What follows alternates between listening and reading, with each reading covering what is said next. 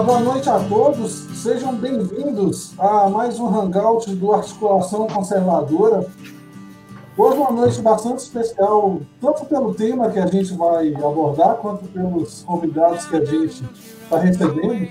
É, hoje a gente retorna aquela, aquela série nossa sobre um pouco da nossa história, né? E a ideia hoje é falar um pouco sobre a monarquia brasileira, as, as principais figuras e um pouco da história da nossa monarquia. Para tratar desse tema para a gente hoje, a gente tem aqui a presença, mais uma vez, a presença da Simone. Boa noite, Simone, bem-vinda. Boa noite, Antônio. Boa noite, o doutor Juvenal, o senhor Sepúlveda, o Paulo Henrique. Boa noite para o pessoal que está ouvindo, ouvindo e vendo também a gente. Muito boa noite. Boa noite. Juntamente com a Simone, a gente tem aqui a presença dos nossos convidados. Uh, o senhor Juvenal de Arruda Furtado, boa noite, senhor Juvenal, seja bem-vindo à articulação. Boa noite, Carlos. Boa noite, seu Sepúlveda. Paulo, Simone, um prazer estar aqui participando desta live com vocês e boa noite a todos que estão nos assistindo. Uma grande alegria. Com a gente aqui também é a presença do senhor Sepúlveda, já participou de algumas outras lives com a gente e hoje a gente tem o prazer de recebê-lo novamente.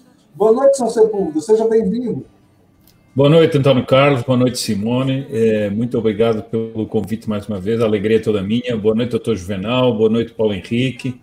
Velhos conhecidos e amigos, né? E, e boa noite a todos que estão nos ouvindo e vendo ou que vão nos ver depois. E, e é, espero que que possa ser realmente uma live sobre a história do Brasil, a verdadeira história do Brasil e a verdadeira história da monarquia. Boa noite, pessoal. E, por último, mas não menos importante, o nosso amigo Paulo Henrique Araújo. Seja bem-vindo, Paulo. É um prazer receber você aqui também. Poxa, pessoal, o prazer é todo meu. Eu fico honrado em de vocês terem lembrado aí da minha pessoa para um tema tão importante, ainda mais com presenças ilustres aí, como do, do senhor Juvenal e do senhor Sepúlveda, né? Eu sou um mero padawan perto desses mestres do Conselho Jedi Monárquico. então, é uma boa Sim. noite.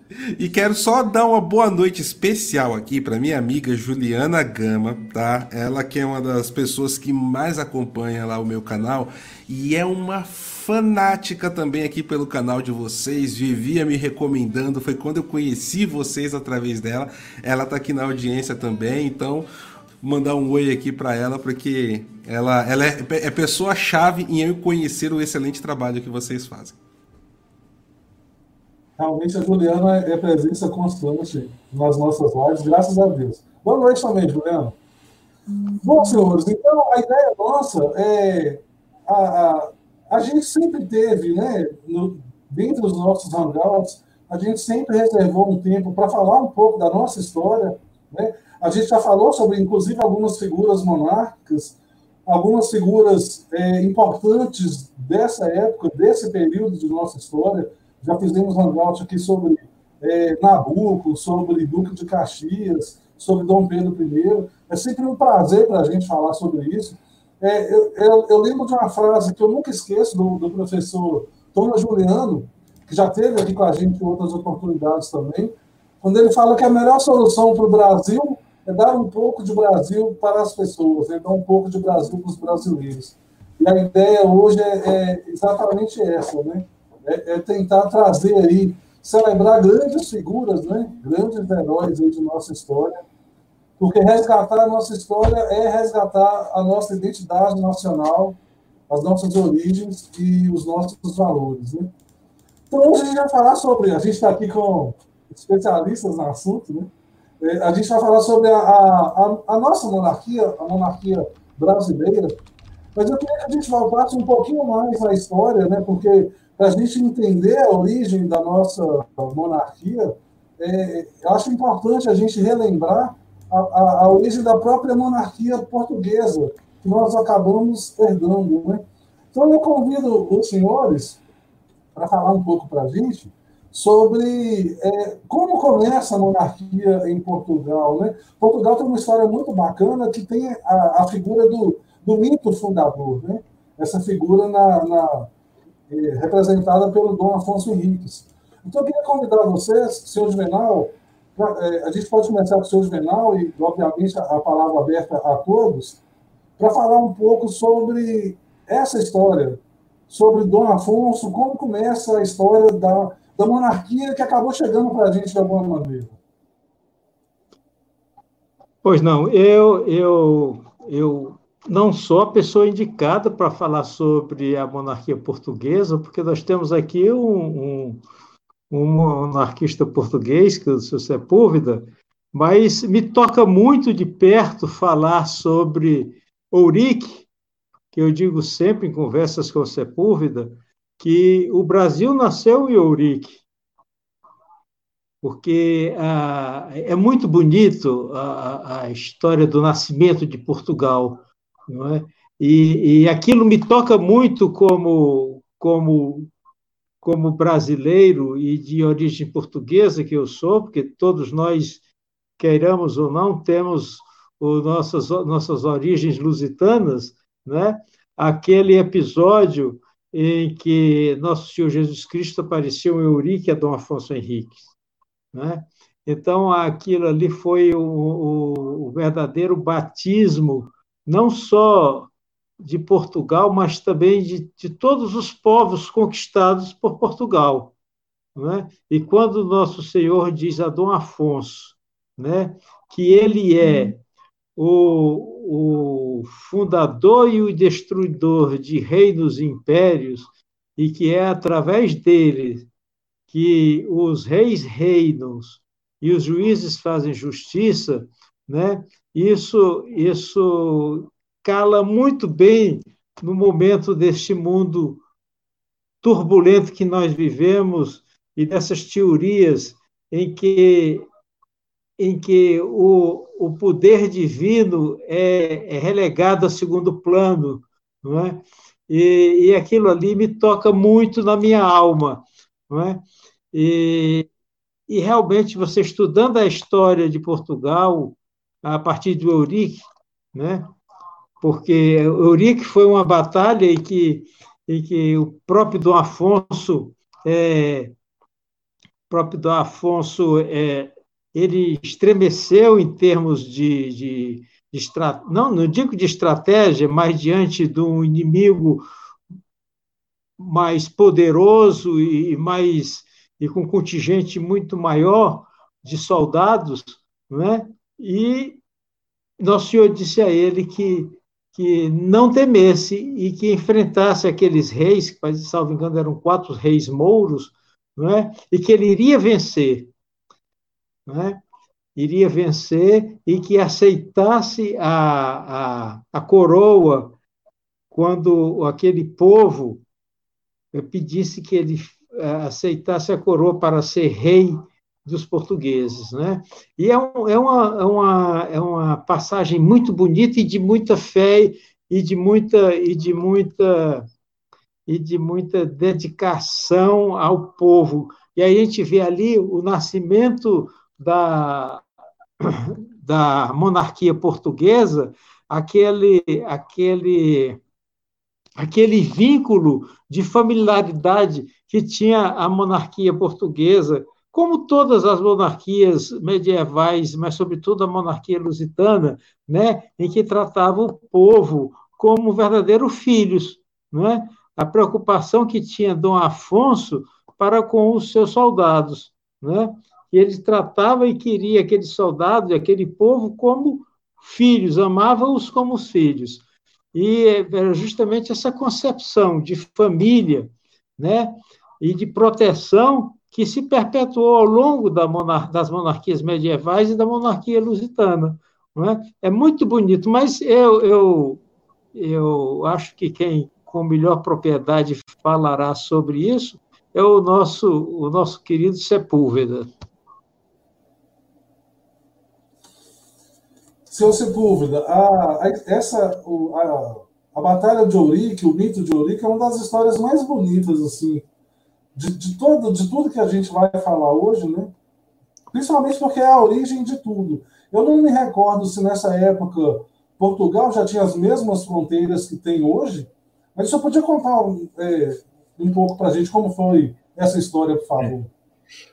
O, bom, eu, o doutor Juvenal falou com todíssima propriedade sobre esse fato de Ourique, e eu, eu queria só acrescentar aqui umas coisinhas, só relembrar aqui umas coisinhas que me parecem interessantes para é, completar essa, é, é, o, o, milagre de Eurique, porque o, eu acho que a ligação, a ligação, a ligação de Portugal e do Brasil vai ficar clara quando porque o, o, no relato do rei, o rei diz que ele saiu da tenda dele e de repente viu ao lado uma cruz na qual estava eh, Nosso Senhor, e aí ele se prostra em terra e começa e pergunta-lhe por que, que ele aparecia para ele, que ele já tinha fé, que ele aparecesse para os muçulmanos, que era para eles mudarem. Ele disse: Não, mas eu não te apareço para isso, apareço para dizer que, como disse o doutor Juvenal,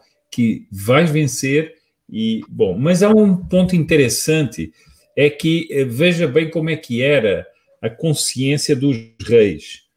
Ele diz o seguinte, que ele espera, ele diz na, no, no relato, ele diz que reza Nosso Senhor e diz o seguinte, eu, eu espero, eh, ele diz eh, que espera que sempre os portugueses sejam fiéis, mas que se eles, se eles, se Deus tiver alguma coisa contra os portugueses, que o castigo venha sobre ele rei, não sobre os portugueses. É, muito, é, é, exatamente o contrário do que a gente vê hoje em dia. Né? Os governantes cometem os crimes e depois ainda escapam de, de pagar pelos crimes. Né? Bom, mas ele, ele diz o seguinte: Nosso Senhor diz, não se apartará deles, de, de, do, do teu povo, né? nem de ti a minha misericórdia. E aqui é que tem muito a ver com o Brasil, porque por sua via tem aparelhadas grandes searas e a eles escolhidos por meus segadores em terras muito remotas. E ditas estas palavras, desapareceu. Ora, isto é muito interessante. Então, quer dizer que ele, eh, Nosso Senhor anuncia ali ao rei que os portugueses vão chegar a terras muito remotas. E a terras muito remotas para levar a fé. Eu acho que nós, hoje em dia, é um dos problemas que nós discutimos até aqui na situação do Brasil, é o problema do positivismo. Né? Fala-se tanto de positivismo, positivismo. Positivismo apagou isto tudo da mente das pessoas. E nós não somos capazes de conceber é, tudo que. É, a perspectiva em que o medieval, e ainda muito pós-medieval, porque quando, quando os portugueses chegam ao Brasil, já não se pode dizer que estivéssemos na Idade Média, mas ainda havia uma mentalidade medieval muito profunda naqueles que vinham aqui. Eu até tenho aqui umas anotações interessantes sobre a Carta de Caminha a esse respeito. Mas o que é interessante ali no, no milagre de Ourique é que o reino vai como que se fundar ali. E, e Nosso Senhor diz uma coisa diz também uma coisa interessante que é está estampado até hoje nas armas de Portugal. É, comporás o escudo das tuas armas com o preço que eu remi o gênero humano e daquele pelo qual fui comprado dos judeus. É, e ser-me-á um reino santificado puro na fé e amado por minha piedade é interessante que, eh, eh, por exemplo, nas disputas dos antipapas, o reino de Portugal nunca ficou com os antipapas. Ele ficou sempre ao lado do Papa. Bom, eh, e o, aqui o que ele está dizendo é o seguinte: é, é, no escudo de Portugal, que estão as cinco escudetes azuis, são as cinco chagas de Cristo, e lá estão as moedas, que é o preço da qual ele foi, foi comprado. Então, isso permanece até hoje. Inclusive, na Revolução Comunista de 1974, uhum. pensaram em mudar a bandeira de Portugal e tirar isso, e não tiveram coragem de fazê-lo né? tirá-lo da bandeira de Portugal. Bom, então é, eu volto à questão do positivismo. Essa, essa falta de perspectiva sobrenatural da história e de uma perspectiva que era o seguinte: os homens tinham um fim em si. Eles tinham um fim que era um fim que era uh, o fim que o, os santos exprimem de tantas maneiras, mas é dar, uh, servir e dar glória a Deus e, em consequência, salvar as almas. Essa era a perspectiva dos povos, era a perspectiva dos reinos. Eu estava lendo aqui há pouco, depois vou apresentar aqui um livro, até recomendar aqui um livro. Estava lendo aqui há pouco, por exemplo, sobre uma, uma instituição que Dom João III, o rei, o rei Dom João III, muito tempo depois, é, institui chamada a Mesa da Consciência, que era uma mesa constituída por grandes teólogos, por grandes homens sábios, que punha e, e, e, e punha os problemas de consciência ao rei que ele tinha que resolver. É aí que se vai resolver, por exemplo, a questão dos índios, na mesa de consciência, ou seja, o, como é que eles deviam ser tratados. Ora, isso tudo é uma perspectiva que não está no mundo moderno, não está nessas repúblicas positivistas, nem nada disso. Essa, essa perspectiva não existe. Então, se nós quisermos entender o nascimento do Brasil, temos que entender este milagre de Ourique, como disse o, o doutor Juvenal, é, é o primeiro, pode-se dizer, até o príncipe Dom Bertrand repete isso muitas vezes, que o primeiro fato histórico da história do Brasil é este, em 1143. Né? O Brasil só viria a ser descoberto muito depois, mas este é o primeiro fato histórico da, da... Então, esta perspectiva de um reino voltado para a fé. E os descobrimentos vão ser muito isso, que é onde nós depois vamos eh, chegar aqui ao descobrimento do Brasil, mas isso nós vamos falar mais à frente. Mas, mas eu queria muito acentuar isso aqui. Portugal ainda não estava, não era, em, em, ainda não existia. Em, uh, é ali que se vai, digamos assim, são os atos fundacionais do reino, são essas, estes momentos, não é? é o Nosso Senhor até diz que, que ele se deixasse aclamar como rei pelo seu povo, e ainda as fronteiras não eram, eh, se bem que Portugal é o país que tem as fronteiras mais antigas da Europa, né? É, porque, porque foi reconquistado aos mouros com, e, e, e, permaneceram como elas foram reconquistadas. Mas neste momento ainda não, não atingia o sul de Portugal. Dom Afonso Henriques ia ter muitas batalhas, ia conquistar Lisboa, Santarém e outros lugares depois mais à frente. Eu, eu não sei se a gente pode fazer algum adendo aí. É, claro. Mas, é, pegando só o gancho aí do, do que o Sepúlveda falou a respeito do que Portugal sempre foi fiel, fiel à igreja, que os papas deram a Portugal o título de reino fidelíssimo, não é isso? Então, era um dos títulos dos reis de Portugal, reino fidelíssimo. Como tinha a França é, reino cristianíssimo e a, Espanha reino catolicíssimo, né? Espanha catolicíssima Espanha, né? E, e, o de Portugal era o reino fidelíssimo, né? justamente porque ela nunca se afastou da fidelidade, a verdadeira fé e a verdadeira igreja, né? E a verdadeiros papas. Só esse adendo, se você for. Eu, eu queria fazer, não adendo, mas uma pequena comparação e lembrete, né? Porque sempre quando a gente fala do, do milagre de Ouriques, existe uma, uma questão, justamente pegando nesse ponto que o Sr. Sepúlveda falou muito bem do positivismo, uhum. é, de colocarem assim.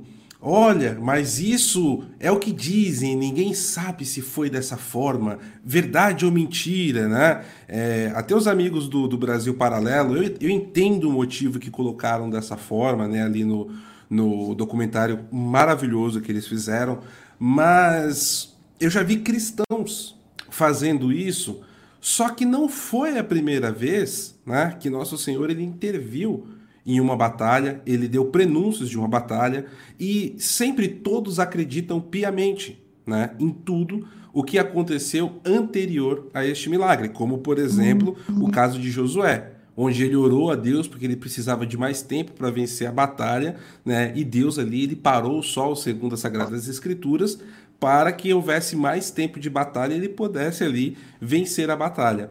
Mas quando nós falamos do milagre de Ouriques, muitos ficam, é, tem que ver se é isso, se é aquilo, né? É, e isso eu vejo muito como essa questão do positivismo e o medo né, de chancelar de fato o que aconteceu na história baseado aí no sobrenatural, como o senhor Sepúlveda falou, é, com as bases sólidas da fé.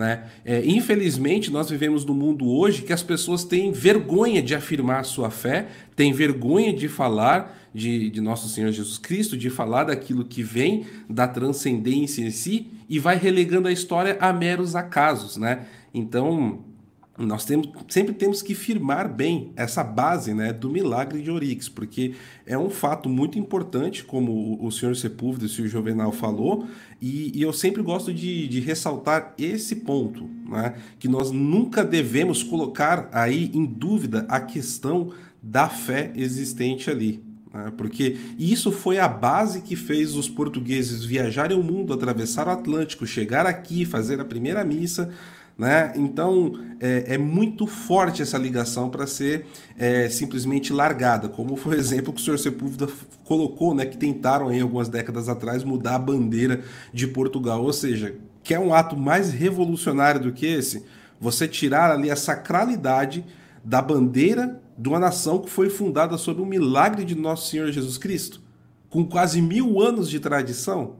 Né? Então a gente não pode ter medo, vergonha ou receio de falar isso é, de uma maneira muito clara. Eu só queria fazer esse adendo só, senhores.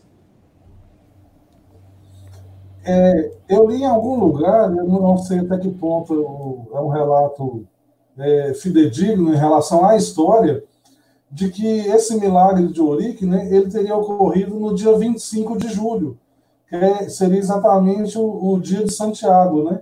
Ou São Tiago, o apóstolo que, que difundiu a, a, a, fé cristã na Península Ibérica. Mas, é, aproveitar que o Paulo falou por último, eu vou começar por ele agora, se me permitem, senhores, mas fiquem à vontade para qualquer tipo de, de, de, de adendo, de intervenção. É, ô, ô, Paulo, a gente vê, a gente tem toda uma historiografia que, de um certo tempo para cá, faz questão de renegar nossos heróis, de renegar a nossa história, de dar outra, até mesmo um certo revisionismo histórico. Né? Isso, inclusive, em relação às grandes navegações, que seria, para alguns autores, para alguns historiadores, seria apenas um motivo de buscar a exploração de riquezas, sendo que tem todo, tem todo um, um, uma justificativa que escapa um pouco nesse sentido aí, Óbvio que riquezas, exploração, novo mundo, aventura, óbvio que também isso deveria fazer parte, mas, na sua opinião, o que está ali por trás? Primeiro, como Portugal, né, país tão pequenininho, como que ele se lança como um dos líderes dessas navegações? O que, que teve de, de, de suporte, né, possibilitou Portugal nessa, nessa, nessa aventura e quais eram os objetivos portugueses realmente. Ah, claro, é, eu vou eu vou começar pelo primeiro aspecto né, que, que você colocou, que é justamente o ponto da engenharia social. O que a gente vê é, é justamente a tentativa de destruição das raízes históricas que nós temos. Ou você destrói ou você subverte o real significado né? principalmente aí você colocando isso dentro de uma visão marxista de luta de classes em tudo. Né? Então você tira ali é, os grandes negros que nós tivemos na história e você coloca aí um, um, escravagista que lutava por uma classe oprimida, né? que é o caso de Zumbi dos Palmares. Você vai lá e simplesmente você tira do, do sentido histórico, né? A verdadeira missão de Portugal, que vem desde o milagre de Ourix, você não ensina isso na escola em momento nenhum para nenhuma das crianças, é um mal que nós vivemos até hoje. Eu, por exemplo, nunca na minha vida aprendi uma vírgula na escola, né? Do que foi ali a, a história de Portugal. É tanto que eu sempre conto, o dia que eu conheci o senhor Sepúlveda, alguns anos atrás, eu fiz ele me contar a história da fundação de Portugal num almoço que durou quase cinco horas. então, é, começa por aí, né? Aproveitei a oportunidade nesse, nesse dia. E o que a gente vê é, a gente precisa entender o porquê que, que Portugal ele cresceu tanto, né? além da questão da providência. Um dos fatores que possibilitou isso também foi a, a, a união é, do reino politicamente falando, porque nós temos ali é, onde hoje é Espanha, diversos reinos né, que brigavam entre si, né, existiam diversos conflitos e não tinham unidade coisa que não acontecia de fato com Portugal. Portugal conseguia ter uma unidade política. E outra, outro ponto muito importante, que aí eu vou deixar até para o senhor Sepúlveda comentar com mais propriedade, ou o senhor Juvenal, foi a, a, a recepção né, do rei português da Ordem de Cristo, que seria né, antes a Ordem dos Cavaleiros Templários. E quando a, a Ordem de Cristo vem para Portugal, eles trazem uma, uma bagagem muito grande, não só de conhecimento, mas também como de investimento. Né? É tanto que, por exemplo, Pedro Álvares Cabral, ele era um grão-mestre da Ordem de Cristo. Né? nas caravelas que nós vemos ali, nós temos a, a cruz de Cristo. Então, é, um dos primeiros aspectos que nós tivemos nos descobrimentos né, era sim a evangelização. Né? Ide a todos os povos e nações e pregai. E isso é o que estava ali, né, no real intuito dos portugueses. E isso foi feito não somente aqui no Brasil, como é, nós estamos falando hoje, mas em diversos países da costa africana e assim por diante. Né? Então, é tanto que sempre ia né, nas viagens é, membros do clero. Quando nós chegamos, quando nós, ó, eu já me sinto um português, né? Mas quando os portugueses chegaram aqui no, no, no, Brasil, a primeira coisa que eles fizeram, após conseguirem né, descer, colocar o pé no chão, foi rezar uma missa.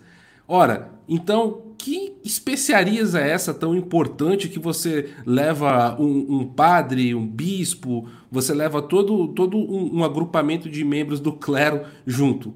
Que interesse comercial é esse? Né? Alguma coisa não encaixa nessa história.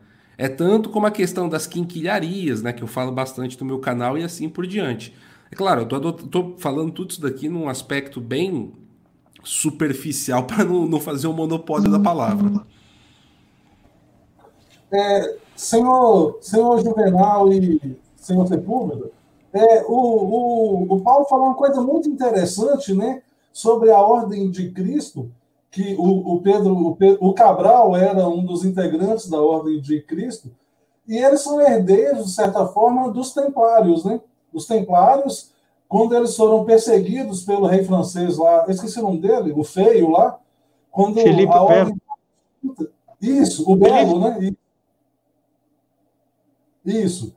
Quando a ordem foi extinta na França e os templários foram perseguidos, eles foram acolhidos em Portugal, né? E o rei português transformou a, a ordem dos templários é, na ordem de Cristo.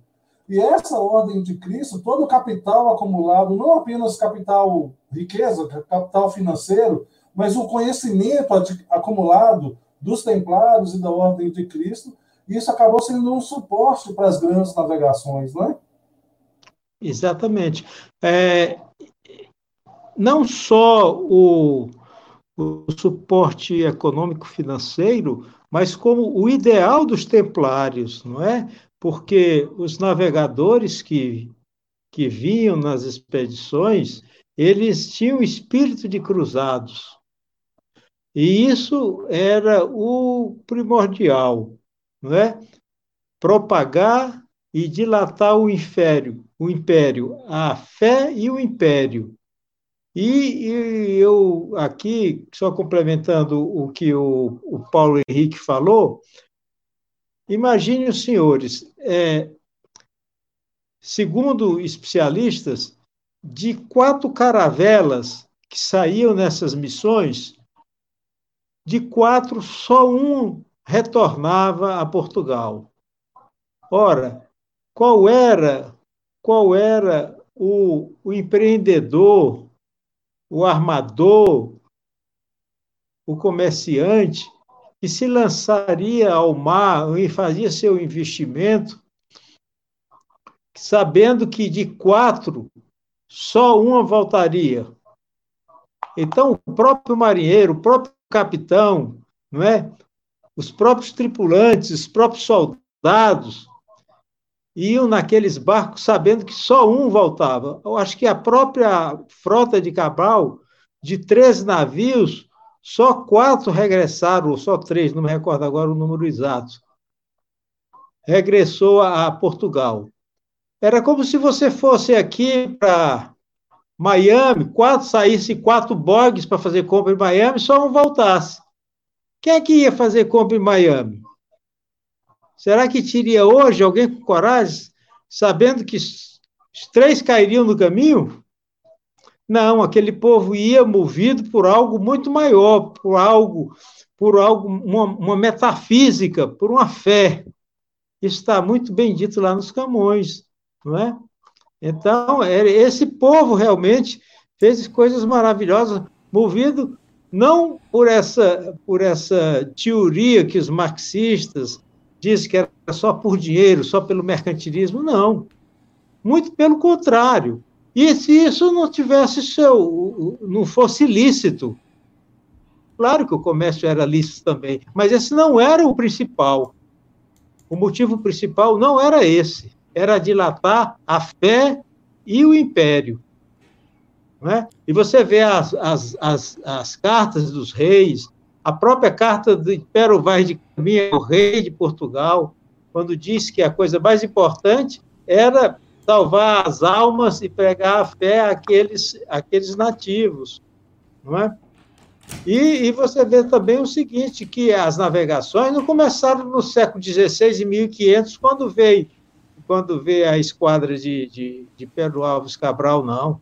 Muito antes. Isso começou no, no tempo de, de, de Dom Diniz, com a plantação do, dos pinheirais de Leiria, que prepararam a base da construção das caravelas, é? matéria-prima, a madeira para construir, e depois de Dom João I, para construir a, a, tomada de Celta, houve uma preparação, né? a escola de Sagres. Né? Então, não foi assim da hora para o dia, da noite, que você vai lá e, não, vamos lançar no mar. Não, houve uma preparação. E, e, os, e os portugueses, eles inovaram a maior potência na época, potência econômica, potência marítima, potência militar. E, e hoje em dia, os historiadores são unânimes em reconhecer que as grandes navegações se comparava como a ida à Lua. Então, eu, eu considero até mais, porque a ida à Lua, hoje você tem, você se comunica, naquele tempo você não conseguia nem se comunicar, saber nem o que estava acontecendo. Não é? Olha. Então, sim. Não, não, eu, ia só comentar, senhor Juvenal, é, é uma coisa, né? É, o senhor falando, eu sempre recordo muito das minhas aulas de história na, na minha infância, na minha adolescência, e eu estava lembrando aqui de um pensamento que eu tive quando eu estava aprendendo sobre o início das grandes navegações. E a primeira coisa que o professor falou foi justamente essa questão das especiarias, né, da, da pimenta, enfim, etc. E aí eu, eu me recordei aqui que os portugueses eles levaram quase 70 ou 80 anos para conseguir contornar o Cabo da Boa Esperança ali na costa africana, né? Olha, é, pensando que o tempo de vida médio que nós tínhamos ali naquela época não era nem 50 anos, né? Ou seja, quantas gerações não morreram ali, pelo menos quatro gerações, para conseguir só contornar o Cabo da Boa Esperança? E eu, eu, o senhor falando, eu lembrei no dia dessa aula, eu tenho uma memória muito boa nisso. Eu pensando nisso, eu falei, caramba, mas eles demoraram tanto tempo só para contornar ali a África eu, eu, na minha ingenuidade ali, alguma coisa ficou com a pulga atrás da orelha, mas eu não, na época eu não conseguia identificar o que, né? Agora faz muito mais é, sentido, né? E outras coisas, e o que os portugueses inventaram em matéria de navegação, né? É um negócio extraordinário. O, o, o, nó, que ainda hoje se usa, a velocidade dos navios é medida por nó, não é? Foi invenção portuguesa, né? A, a caravela, que é uma coisa extraordinária, porque a caravela era um navio relativamente pequeno e que, e que ele, ela, a caravela, ela era muito ágil, ela, ela navegava até contra o vento por causa das velas latinas, e eles faziam de uma forma tal que ele, é, a, o, ele a caravela fugia do, do, dos piratas, entrava nos estuários dos rios, etc. O Sepúlveda saberá dizer com mais propriedade, como bom português que é, e lá deve ter estudado no, no colégio essas coisas. Então, muitas coisas da navegação que depois os genoveses copiaram e os, e os venezianos, não é? E, e, a, e, Portugal, na época do Dom João I, era a potência da época, a primeira potência mundial em todos os sentidos. Em todos os sentidos. Eu fico danado quando eu vejo essas pessoas denegrirem as grandes navegações de Portugal. Entendeu? Mas era só para tentar retificar essas inverdades históricas que esse pessoal fica massacrando aí a nossa juventude.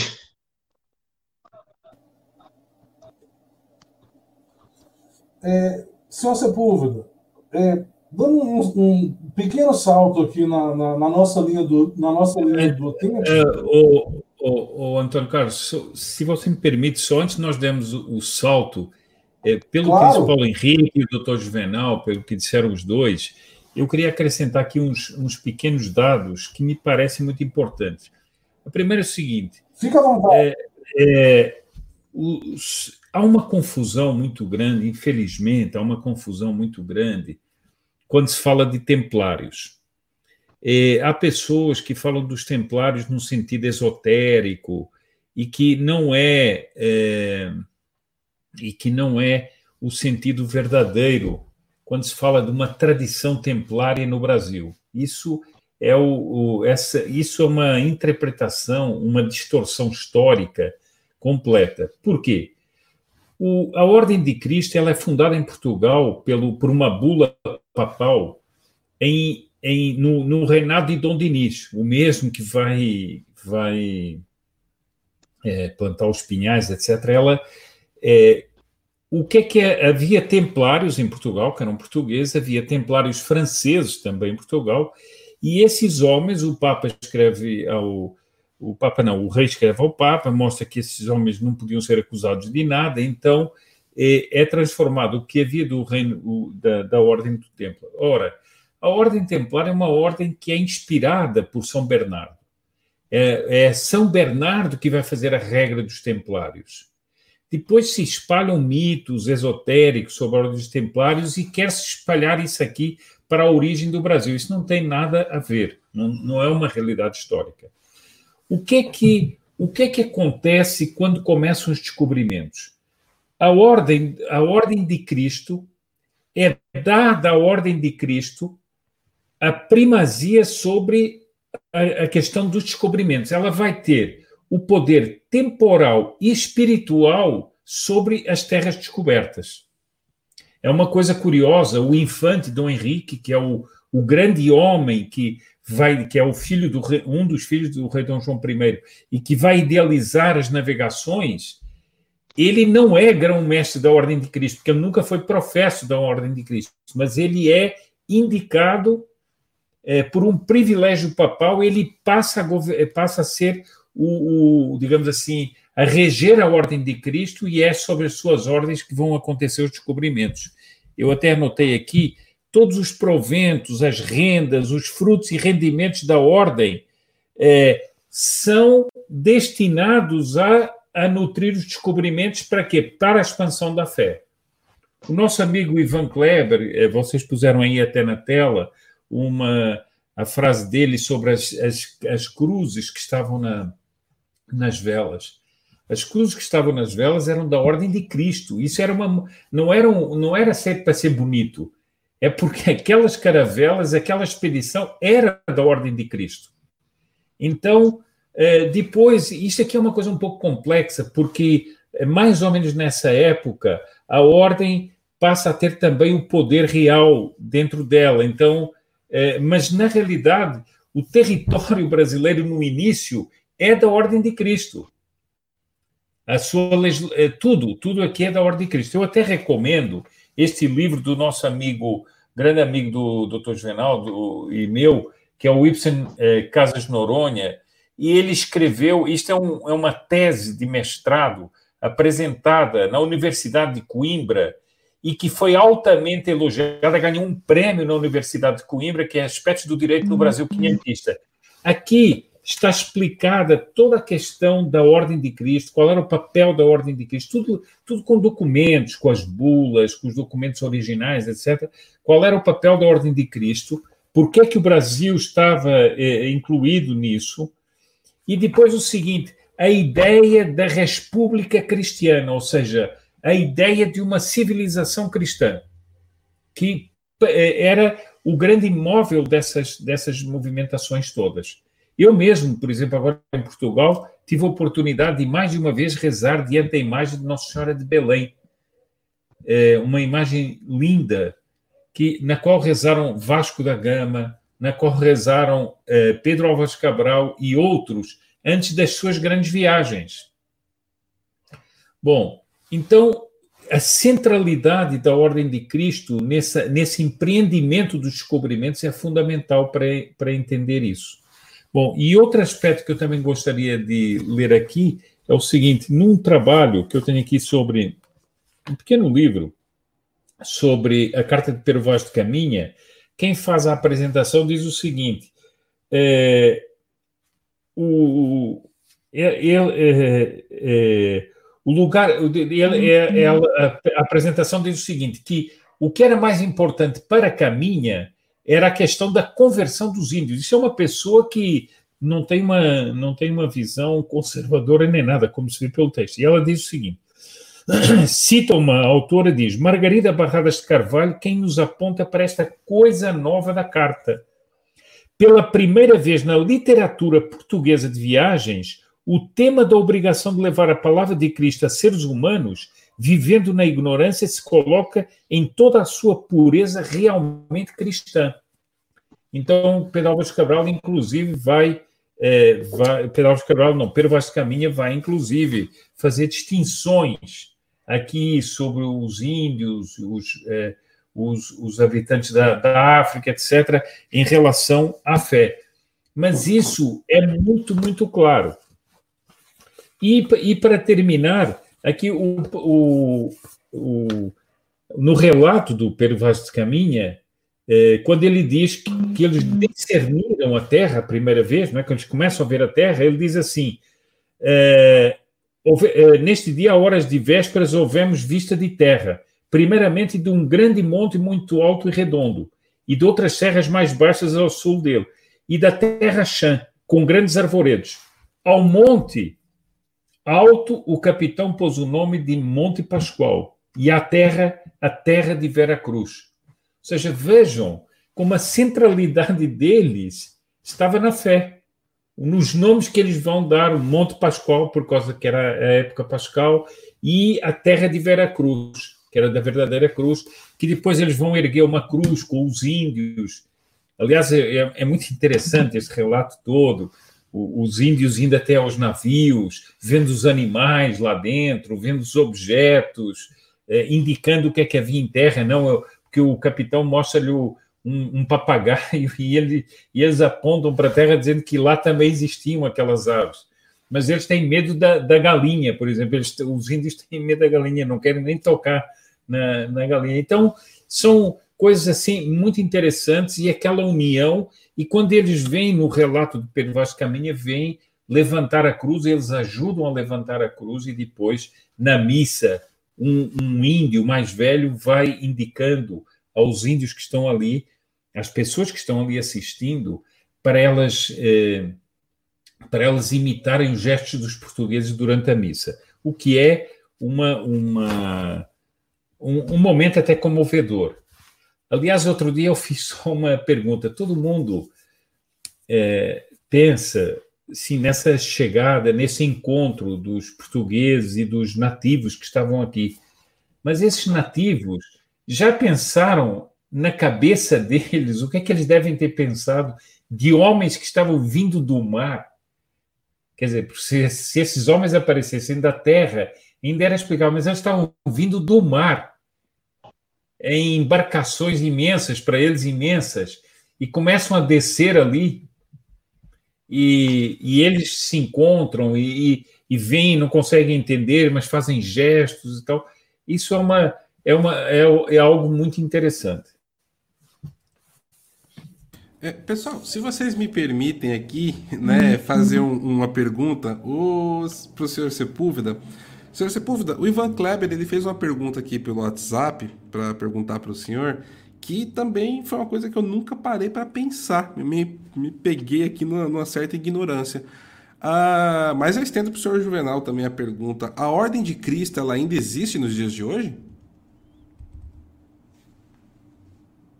Quer dizer, a Ordem de Cristo tem uma evolução histórica, ela, ela depois é completamente absorvida pela coroa e, e é, é muito complicado. Existem, existem as, condecorações, as condecorações da Ordem de Cristo, etc., mas a Ordem de Cristo ela já não, é, não existe como existia naquela época.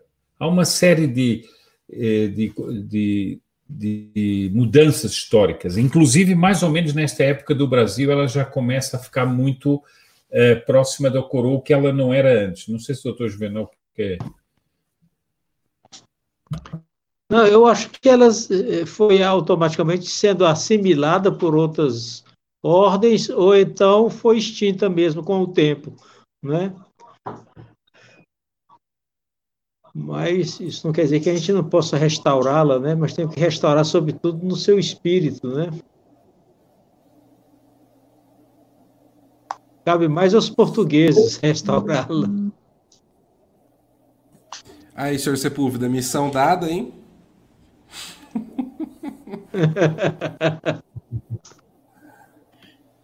É, só, eu só queria falar uma coisa assim que é só uma constatação aqui pelo que eu estou ouvindo, porque eu também estou aprendendo muito aqui. É, pelo que, assim, pela minha experiência pessoal também, igual o Paulo Henrique falou, do que a gente aprendeu lá na escola, né? E, e sempre colocaram na nossa cabeça que a monarquia não foi uma coisa boa, que isso não era bom, e que e sempre associam uma monarquia a, a, aos déspotas e a um absolutismo, e sempre e sempre era dessa forma. Mas, por outro lado, eh, quando a gente começa a ouvir essa história é, e esses fatos históricos, a gente vê que essa foi uma forma muito eficiente de separar é, a população da fé, né? Porque os, os, os monarcas, eles, eles têm a sua legitimidade é, baseada em Deus, né? Que eles seriam os escolhidos. Então, a partir desse momento que quebra, e começam a, a fazer toda essa, essa esse movimento para a gente ter uma repulsa dos próprios monarcas, também quebram essa relação da própria população, do próprio povo, né, com a religiosidade. É impressionante como isso é colocado de uma forma, mas é, é, atinge um objetivo e atinge muito, muito certeira, né? De forma muito certeira. Tanto que hoje a gente tem uma Constituição, pelo menos aqui no, no, no Brasil, que, é, óbvio, gente, nós, nós estamos num Estado laico, mas só o preâmbulo dela já causa, assim, discussões homéricas, porque tem Deus no preâmbulo. É algo, assim, que é, a gente vê o quanto a gente foi apartado da, da, é, da religiosidade. E isso também vai é, ao encontro do que o, do que o senhor Sepúlveda falou, né? O positivismo, ele, ele, foi, ele foi colocado de uma forma tão, assim, eficiente na nossa sociedade, que parece que é um, pe... é, assim, olha só, um paradoxo, né? É um pecado falar de Deus, né? É, é proibido. É, é, incrível. Eu só queria fazer essa, essa reflexão, porque hoje eu também não vou falar muito, eu quero ouvir. Mas é isso mesmo. Perfeito. Dando agora, avançando um pouquinho na nossa linha do tempo aí, é, a, vamos dizer assim, a monarquia chega ao Brasil com a chegada da corte portuguesa, né? 1807, 1808. Quer dizer, Dom João, de certa forma, acaba enganando um pouco é, Napoleão, né? É, é, muitos dizem, tornou Portugal inconquistável, porque o rei português estava, tinha vindo aqui para aqui o Brasil. Certos, é, a gente aprende isso na escola de uma, de uma, uma, como uma coisa meio pejorativa, né? que Dom João fugiu e não sei o quê, e uma coisa, quase uma coisa meio covarde e tal, mas também foi uma coisa genial da parte dele, né? Porque é, eu vi até referência na, nesse documentário que o, o, Paulo citou do Brasil Paralelo, muito bom por sinal, né? Alguém cita lá que no fim da vida Napoleão fala que Dom João tinha sido um dos poucos que tinha enganado ele, né? Mas o fato é que essa, essa corte chega ao Brasil, a monarquia chega ao Brasil, né? Eu queria saber dos do senhores, o Dom João, ele, ele vai embora, ele tem que ir embora, né? Com a Revolução do Porto, 1820, 1821, mas ele fica aqui 10, 12 anos, mais ou menos. Como foi esse período? Quais as mudanças que Dom João trouxe consigo? O que aconteceu no Brasil nesse período com a chegada da corte portuguesa é, o senhor Leonel quer começar, por favor? O senhor Sepúlveda?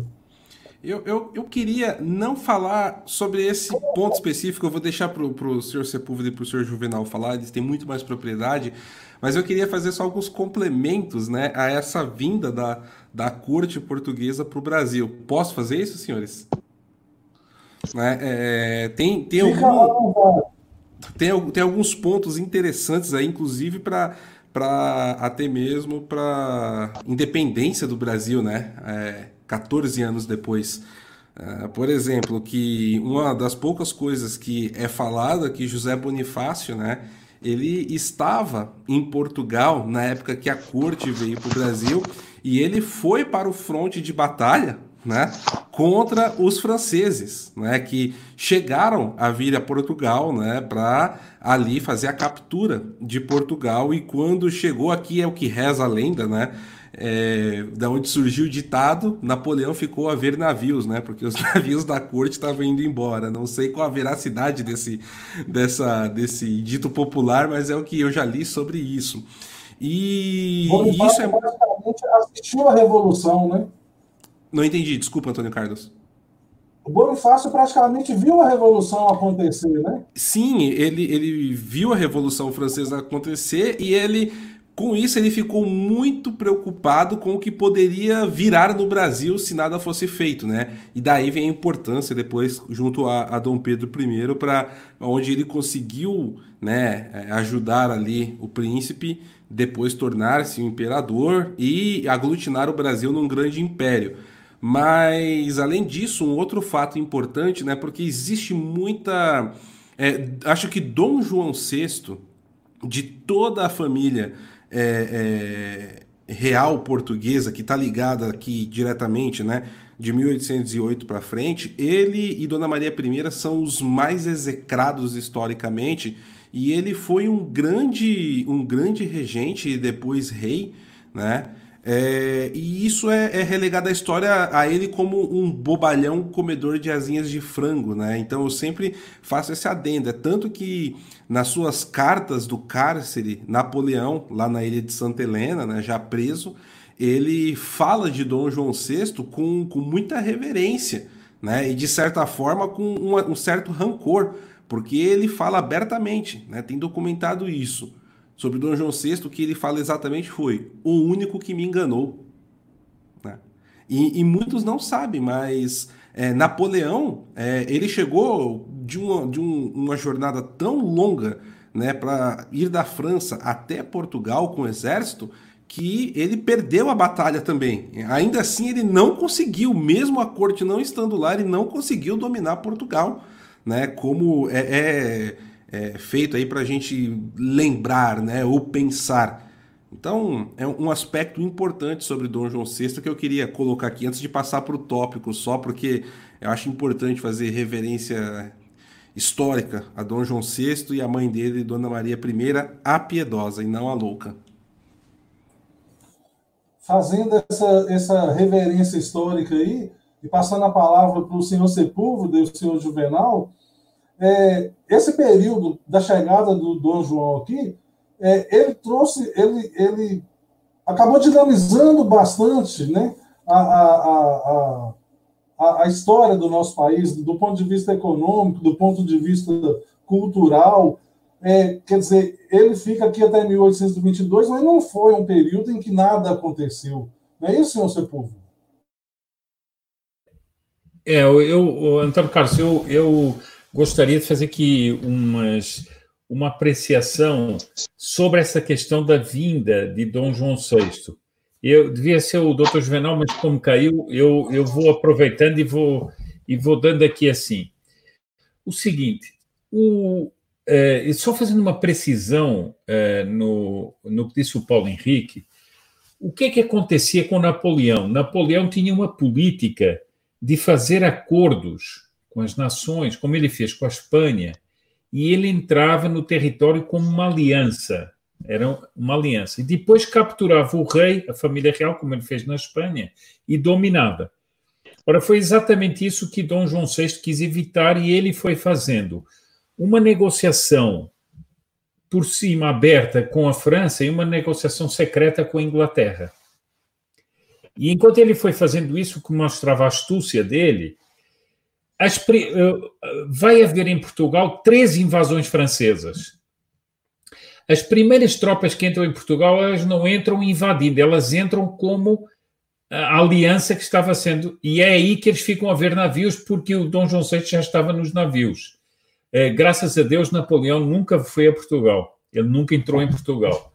Ele nunca e os, e os franceses vão ser derrotados nas três invasões francesas, vão ser eh, derrotados. Mas o interessante é o seguinte, portanto, as primeira, a primeira invasão ela vai se tornar depois uma invasão, ela depois vai, eh, vai se tornar uma invasão com a colaboração, inclusive, de certos portugueses e tudo, não vou aqui falar disso, mas ela vai se tornar uma invasão.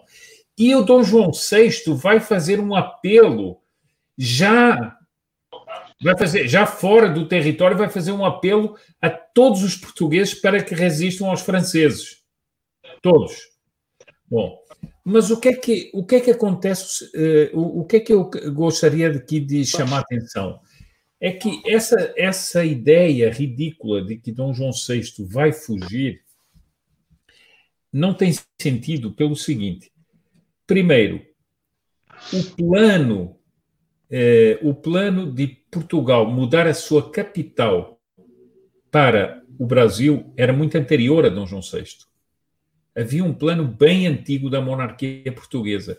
O que mostra, veja bem, eh, o que mostra uma visão espetacular da, de, em matéria estratégica, em matéria de, de, de, de alcance político, de, Veja, naquele, naquela época, eh, portanto, muito anterior a Dom João VI, a monarquia portuguesa já queria mudar a sua capital, que era uma capital da Europa, para a América.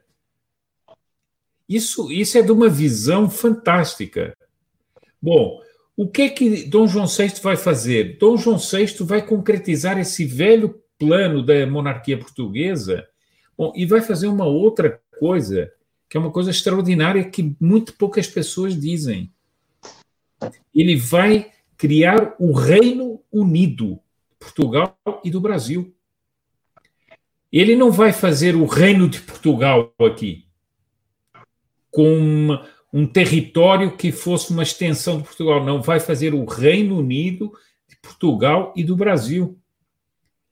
Isso mostra bem como era a concepção que os reis portugueses tinham do território brasileiro e de tudo o que havia aqui, das instituições que tinham sido dirigidas aqui, da, do modo pelo qual se tinha espalhado a civilização pelo Brasil, o modo pelo qual se tinha espalhado a fé, a cultura, tudo isso mostra está eh, tá, tá nesse nesse ato do Dom João VI erigir o Reino de Portugal e Brasil, Reino Unido. Portanto, havia, era uma coroa é, mais ou menos ao estilo da Áustria e Hungria, que era um monarca só em dois reinos. Aqui é um Reino Unido, que é o que mostra é, como o, o, território brasileiro. Por isso é que se pode dizer realmente que Dom João VI é que vai dar os fundamentos da própria independência.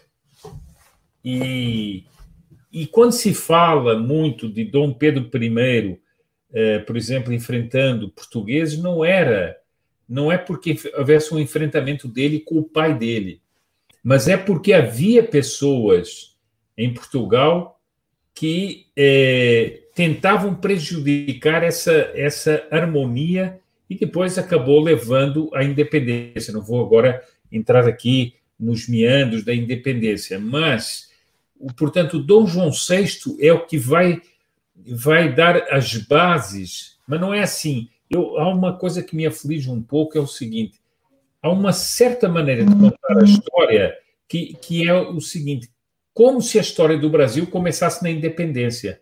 Ela não começa na independência ela tem todos os séculos anteriores que vão desembocar na independência. E também não é porque Dom João VI chegou aqui e, e em 15, 20 anos eh, eh, resolveu todos os problemas e tornou o Brasil independente. Não. Ele vinha coroar uma obra de séculos.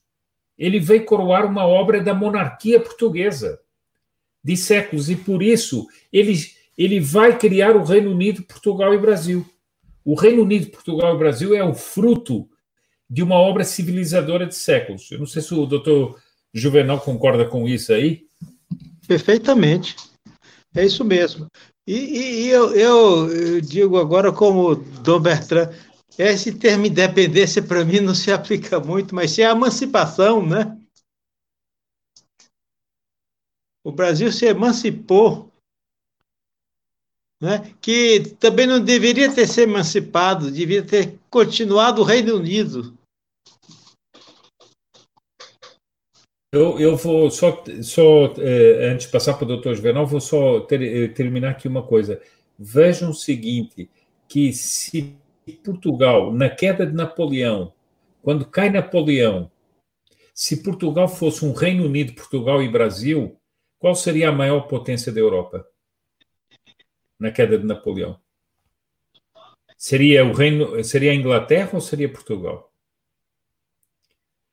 E seria uma potência com um território imenso na América, um território de riquezas imensas e, é, e, e, além do mais um território profundamente católico, ou seja, nós não teria nós é, nessa nessa nesse, para usar a palavra francesa, no, no écroulement do, do poder de Napoleão, nós teríamos tido uma, uma potência católica despontando. E essa, essa questão da, da independência acabou é, não permitindo que esse Reino Unido, como diz o doutor Juvenal, esse Reino Unido que se tivesse mantido, porque veja bem, Reino Unido quer dizer que são duas unidades, regi, é, tem o mesmo rei, mas que no fundo são duas unidades à parte.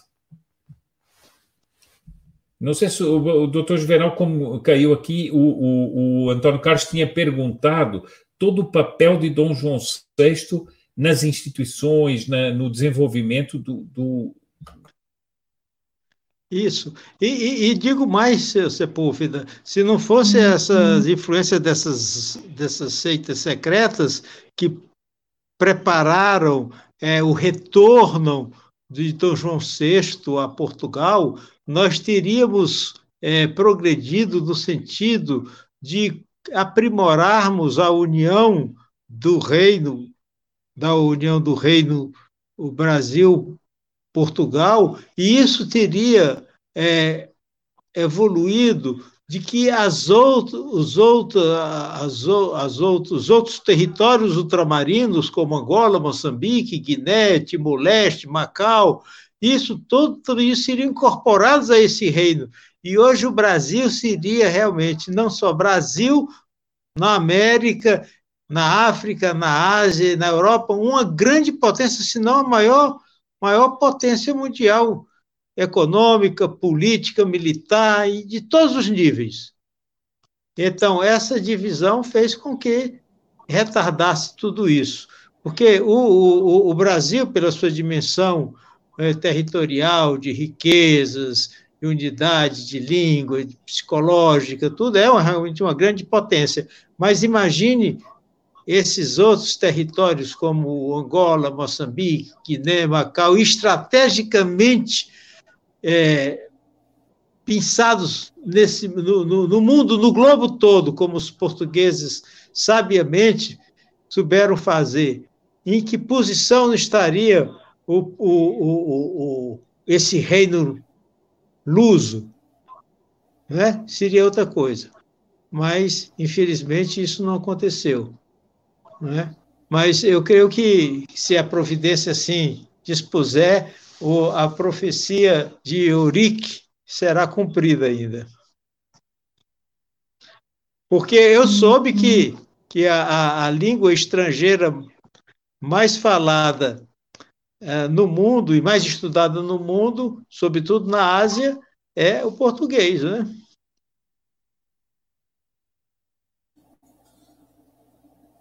Esse, esse Reino Unido de, de Brasil e Portugal, na prática, acaba quando Dom João retorna, né?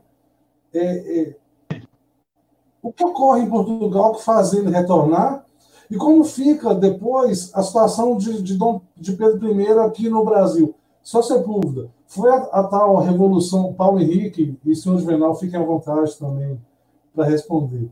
Foi a tal Revolução do Porto, as cortes portuguesas obrigaram Dom João a, a retornar sobre, sobre medo de perder o, o, perder o controle em Portugal? Perder Portugal?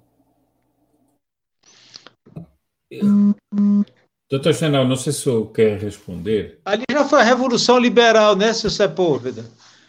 Né? É a Revolução Liberal que, que, que provocou essa, essa, esse retorno da de Dom João VI, né? Por trás disso já, já tem outro aspecto que a gente talvez precisasse de outra live para discutir esse assunto, não é? Que, inclusive, falam-se até que Dom João VI foi, foi assassinado. Não sei se tem alguma, alguma, alguma prova histórica disso, Sepúlveda, mas se fala nisso, né? É, mas, né?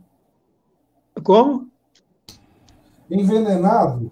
É, Sim. Olha, é, olha senhor Juvenal, o, o Braz Oscar, né, que sempre está no canal comigo, ele comentou recentemente que foi feita, se eu não me engano, uma exumação de Dom João VI e fizeram exames que encontraram assim níveis altíssimos de veneno no corpo dele. Foi, né? Foi. É. Por aí você vê que a gente não está não tá brincando né, com esse povo. Então, é, realmente foi uma revolução que que é, é, provocou a volta, o retorno da família real portuguesa e provocou também a nossa, acelerou a nossa independência, né? Que, no dizer de Dom Bertrand, foi mais uma, uma emancipação política, que não havia nem necessidade daquilo, era só ter mantido a, a nossa... Porque a revolução, ela é, ela é né? Ela é fratecida. Então, é, é, o, o, a Revolução do Porto foi uma revolução liberal e causou, inclusive, muito estrago em Portugal, não foi, seu Sepúlveda? Com a, a, a, a briga lá de Dom Miguel com, com, o próprio irmão, etc. Eu acho que, doutor Juvenal, é, o doutor Juvenal tem razão. É, o problema é o seguinte: é, nós precisaríamos é, uma outra live para tratar disso, mas para entender a questão da independência do Brasil, também é preciso entender a questão dos movimentos liberais e da revolução liberal em Portugal. Tanto é que, no momento em que o Brasil fica independente, ele também fica um regime liberal. Porque Isso. ele vai.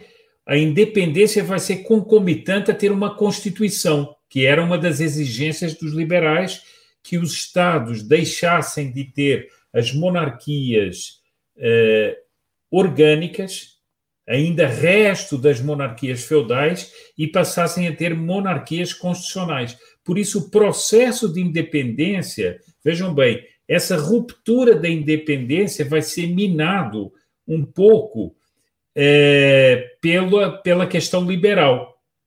Ou seja, é, são os ideais liberais que vão arrastar Dom João VI para Portugal e é no Brasil a independência com Dom Pedro ele vai implantar os ideais liberais. Isso vai ter reflexo em muitas coisas.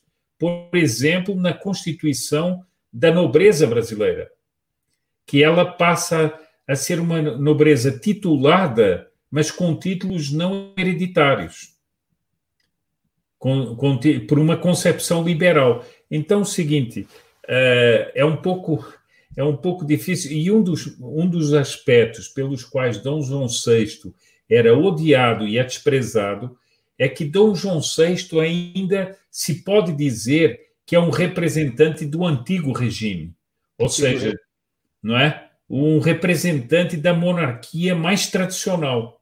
E por isso ele é tão é, tão desprezado pela historiografia ele é, um, ele é um personagem de transição, porque ali no reinado dele, mesmo no reino aqui no Brasil, há uns problemas ali assim, há influências já revolucionárias que vêm da França, por exemplo, para cá para o Brasil, e que já vão lutar contra a cultura, que era a cultura chamada colonial.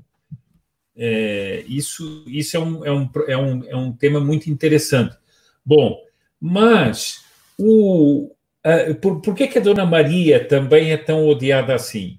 A Dona Maria, mãe de Dom João VI? Porque a Dona Maria é quem, quem afasta o Marquês de Pombal, é? que era um homem péssimo, um homem de iluminista e com todas aquelas. Foi o homem que, que ajudou a, a expulsar os jesuítas e tudo, e ela vai, vai fazer um, um reino, um reinado profundamente católico é, ela vai devotar o reinado dela ao Sagrado Coração de Jesus, vai fazer o primeiro templo ao Sagrado Coração de Jesus, que é a Basílica da Estrela, que existe até hoje, primeiro templo na Europa, é, cumprindo os pedidos que Santa Margarida Maria Alacoque tinha feito ao rei Luís XIV da França. Enfim, ela vai fazer tudo isso e ela vai influenciar muito Dom João VI nesse sentido.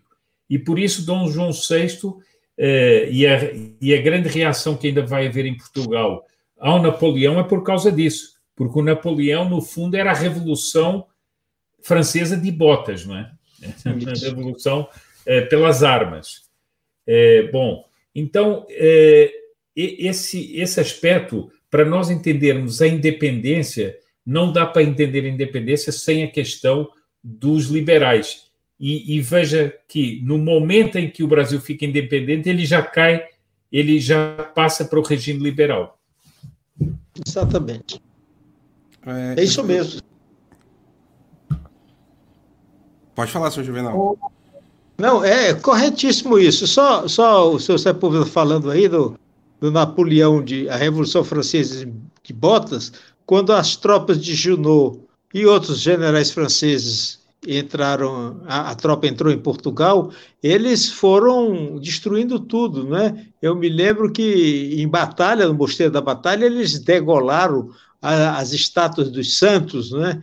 E, que, que tinham lá, quer dizer, era o espírito laico e, e, e ateu da Revolução Francesa, né? Eles destruíram muita coisa em Portugal que dizia respeito à, à religião, né? Eu ia fazer só um, um, um comentário que o senhor Sepúlveda estava falando, né, da, da, questão de Dona Maria I e tudo mais. É, a igreja onde eu me casei, aqui em São Paulo, ela foi elevada de, de capela à paróquia em 1776 por um, um, uma carta, um decreto né, de, de Dona Maria I, piedosa, e até hoje, né, lá na, na, na, igreja, na entrada, tem o ano 1776 em mosaicos no chão. E quando a gente vai na, na sacristia, tem uma réplica da carta de Dona Maria I. Né? Então, eu tenho aí um, tem um, um quê de orgulho, né, por ter né, recebido o sacramento aí do matrimônio nessa igreja por esse esse adendo especial. Ô Paulo, aproveitar que você pegou a palavra aí, e você tinha falado anteriormente de, de Bonifácio, né? Dom João vai embora, Dom Pedro resolve ficar, o Brasil se torna independente e começa uma relação muito próxima entre Dom Pedro e Bonifácio, né? vão se tornar muito amigos. Bonifácio vai ser o principal ministro né, é, de, de Dom Pedro I. Depois eles acabam se afastando né, por ocasião da, da, da, da Constituição. Tem, todo, tem toda uma série de, de questões que envolvem o afastamento deles. E depois, o, o, no fim da vida né, do, do Pedro I, ele acaba reatando essa amizade com, com o Bonifácio. Eu queria que você falasse um pouquinho sobre essas questões aí desse primeiro reinado aí, é, Dom Pedro I, Bonifácio, antes da gente chegar aí no, na, na, na, no período regencial, por favor, começar por você dessa vez. Claro, é, assim, eu já, como eu falei, aqui eu sou um pequeno padawan perto dos mestres do Conselho Jedi, né? Então, Caso eu cometa algum, alguma falha aqui, eu peço que me corrijam. Mas é, a, a, importância né, de, de José Bonifácio naquele momento é, é dada em diversos momentos. Né? Então, por exemplo, quando houve né, a, a questão da, das cortes do Porto, né, como o senhor Sepúlveda e o senhor Juvenal estavam falando, ele era já muito próximo né, da Imperatriz Maria Leopoldina e ele foi um dos que influenciou ela a escrever a carta, né? Que inclusive retrata aqui nesse, nesse quadro que eu tenho aqui. Esse quadro é novíssimo, né? estou estreando hoje. Inclusive, aqui dá para ver, ó. Uh, deixa eu só ver. Esse quadro, ele, ele é um, um momento logo após Dom Pedro I, né? Ele retrata logo após é, a, a o grito de independência, né? E aqui, né, o artista que fez, ele retratou Dom Pedro já na cavalgada de volta ao Rio de Janeiro com a carta, né, da Imperatriz Leopoldina aqui na mão ainda. Não sei se dá para ver aqui, né, onde está o meu dedo. E, e, e, é um momento muito bonito. E Bonifácio ele teve uma influência total. Outra, outro ponto importante que Bonifácio teve, né, dentro desse aspecto é justamente a, a visão que ele tinha ali em loco do que foi a Revolução Francesa e também a visão do que já estava acontecendo na, nas, na, na, nas colônias espanholas que estavam ali virando diversas republiquetas, né? E, e, a gente tem que levar em consideração que justamente nesse período, né, Simão Bolívar ele estava subindo a América ali e proclamando né, a, independências e, e fundando várias republiquetas. Não é à toa que ele foi presidente da Bolívia, presidente da Gran Colômbia, né, que hoje é, é, o que condiz a Colômbia e boa parte da Venezuela, foi presidente do Peru também, né? ou seja, ele ia ali é, fundando republiquetas, tornando-se líder, saindo e fazendo a mesma coisa. E, e, e, com certeza as notícias do que Simão Bolívar estava fazendo na América Latina chegava aqui no Brasil e, e palpitava mais forte coração, os corações revolucionários que nós tínhamos aqui. Né? É claro que isso aconteceu depois, mas a gente tem a Revolução Farroupilha, que enfim, tem diversos aspectos, mas é aí um ponto, né, que, que a gente vê figuras como Giuseppe Garibaldi, que veio para cá e etc, né, para tentar fundar ali a, a República Rio-Grandense. Mas voltando um pouquinho antes na história, é, Bonifácio ele consegue unir essas duas visões, né? Tanto do que aconteceu na Revolução Francesa e o exemplo do que, tava, do que ele já era contemporâneo ali naquele momento do que vinha acontecendo nas colônias espanholas, né? os vários conflitos, derramamentos de sangue, etc. E ele entendia que a figura de Dom Pedro I ela era aglutinadora, era o que iria aglutinar, né, dar esse senso né, de, de, de um reino, de um império, mesmo com toda a, a, a, diversidade que nós temos no Brasil que impera até hoje. Eu costumo dizer nas minhas lives lá no canal que o Brasil ele nunca deixou de ser um império né? Porque parece, você vai na região norte, é uma cultura, até o idioma ele muda, né? Uma pessoa que sai do sul e vai lá pro, pro Amapá, ela tem dificuldade nos primeiros dias para entender muitas coisas, certos aspectos da língua, né? E Bonifácio, ele, ele conseguiu enxergar isso muito bem e empreendeu diversas viagens, né? Junto com Dom Pedro I ali, para Dom Pedro ser aquela figura atuante, ir acalmando, né, uhum. ou ir tirando né, aquelas pretensões né, revolucionárias que existiam em diversos estados do Brasil. Se a gente voltar alguns anos antes, né, nós temos aí a questão de Minas Gerais, com Tiradentes, enfim, né, que é um pouco antes da corte vir para cá, ainda no século ainda no século XVIII, mas que já mostra que tanto antes quanto depois desse período de Bonifácio, a gente tinha essa pretensão revolucionária que existia de fato no Brasil. Né? Porque existe uma, uma, uma impressão errada e, de certa forma, estúpida na história do Brasil, que o Brasil tinha somente escravo né? e, e fazendeiros semi-analfabetos que no Brasil não existia pessoas que estudavam é, a, que estudava Revolução Francesa, que estudava Iluminismo, entre outras coisas. Então essas ideias também fazia parte, permeava aquilo que estava aqui no Brasil. Então, acima de tudo, né, o que eu vejo também, até fiz uma palestra na semana passada sobre isso, falei sobre a, a importância de, da visão que José Bonifácio teve, que ele passou tanto é, para a primeira tentativa de constituinte, quanto ele trouxe muito das intenções de Dom João VI, levou isso também a Dom Pedro II, que era o quê? A causa abolicionista. Né? Na primeira tentativa de constituição de 1823, é, José Bonifácio ele também tentou colocar ali algumas, alguns aspectos na Constituição que levaria à abolição da escravatura, né? Ainda nos primeiros 10 anos pós-independência, que infelizmente na Constituição que depois firmou-se como a, como a, a, oficial acabou saindo, né? mas no momento que ele também conviveu com Dom Pedro II, até avançando um pouco aí, ele também passou né, a importância disso para Dom Pedro II, na educação de Dom Pedro II. Desculpa me estender um pouco, pessoal.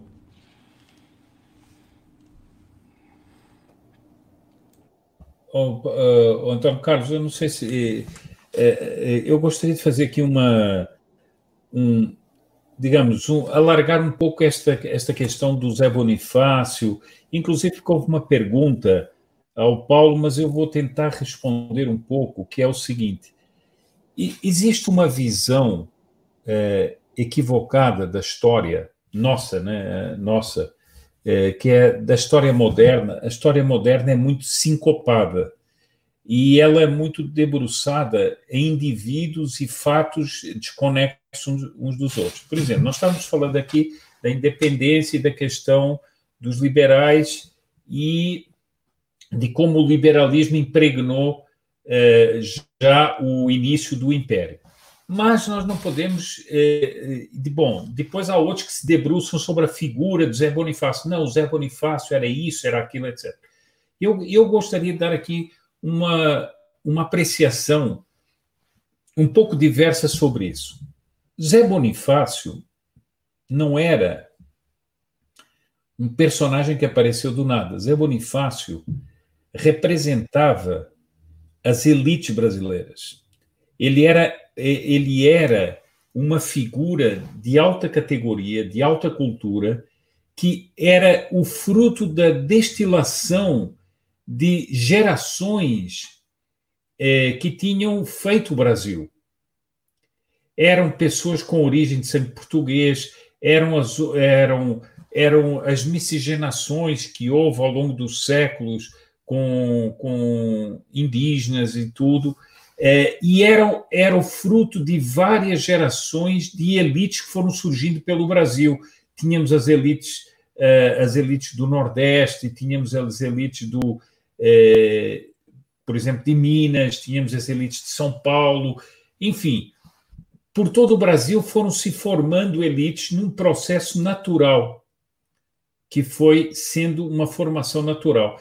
E Zé Bonifácio era um homem, e a família dos Andradas era uma, era uma família que era expressão dessa formação de elite no Brasil. E por isso ele, digamos assim, esse, essa, essa é, ligação de Zé Bonifácio com é, o, o Dom Pedro não é apenas uma ligação pessoal, é uma ligação é, do monarca com um, um dos membros exponenciais dessas próprias elites. Bom, agora vamos ver o seguinte: é verdade que Dom Pedro vai impor essa visão liberal da Constituição, etc., ao Império. Mas acontece o seguinte: as pessoas que viviam no Brasil, nas profundidades do Brasil, nos rincões do Brasil, elas ainda eram impregnadas por aquela civilização brasileira que era profundamente católica e profundamente orgânica. Então, isso não se muda do dia para o outro com um interruptor. E por isso é que nós vemos o seguinte, que hum. é, e isso acontece muitas vezes na história, certos fatos que não são os ideais, a providência passa por cima deles e continua a fazer a obra deles em cima desses fatos que ocorrem. Então, se a independência teve essa característica, é verdade que o Brasil continuou a ter uma mentalidade bem diversa dessa esse Brasil de profundidade, esse Brasil das elites locais, esse Brasil imenso, eh, continuou a ter isso. No meio houve tentativas de revoluções, houve tentativas de até de separação do território, mas veja que a monarquia, por exemplo, teve esse dom de ir mantendo essa unidade. E nós não nos dividimos como as, como diz o Dom Bertrand, como as republiquetas hispânicas eh, Dom Bertrand eh, gosta assim eh, de, de fazer essa pequena provocação, mas é verdade. E isso veio do quê? Veio do, de um lado do catolicismo, mas veio sobretudo dessa ação que era uma ação que já vinha de antes. Porque aqui a independência não foi feita por homens como Bolívar ou isso que eram meio um pouco aventureiros não, ela era feita pelo próprio, era pelos próprios que reinavam já anteriormente. Então, ela, como diz o doutor Juvenal, foi uma emancipação conduzida pelos próprios que eram os que reinavam.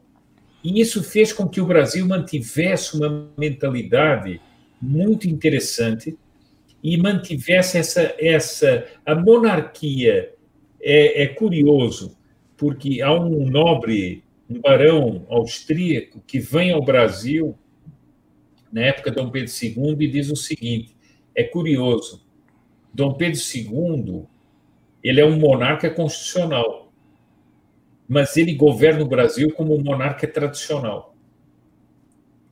Ele consegue dentro das regras da, do, da constitucionalidade reger o Brasil com uma organicidade da monarquia orgânica.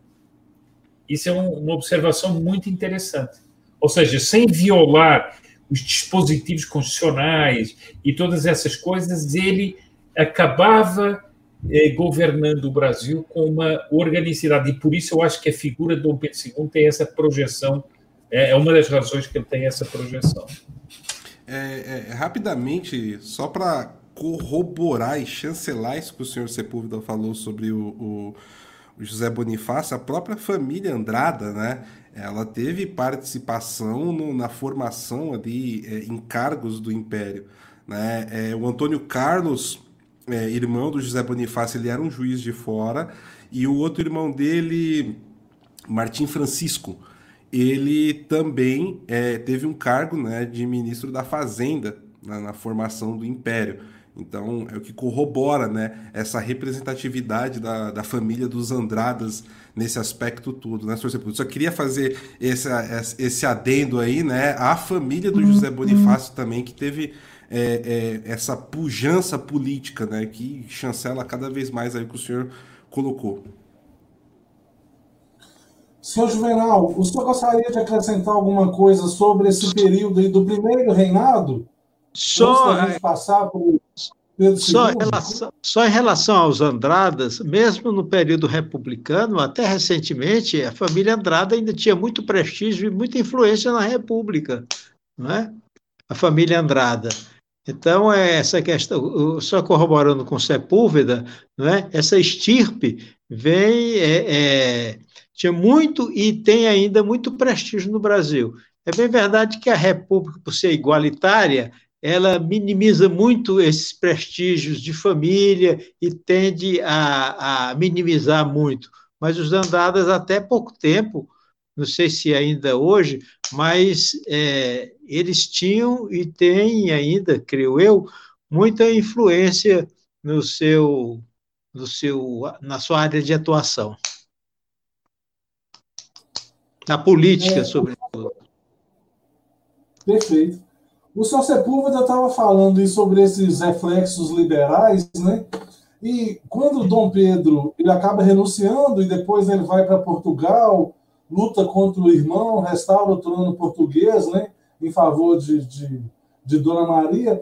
E a gente tem um período regencial, e a gente não pode esquecer que nesse momento no Brasil, a gente tinha, é, politicamente falando, a gente tinha liberais e conservadores, né?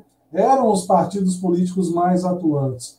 Os liberais defendiam uma maior descentralização do poder para os estados, e os conservadores defendiam uma centralização do poder na figura do imperador.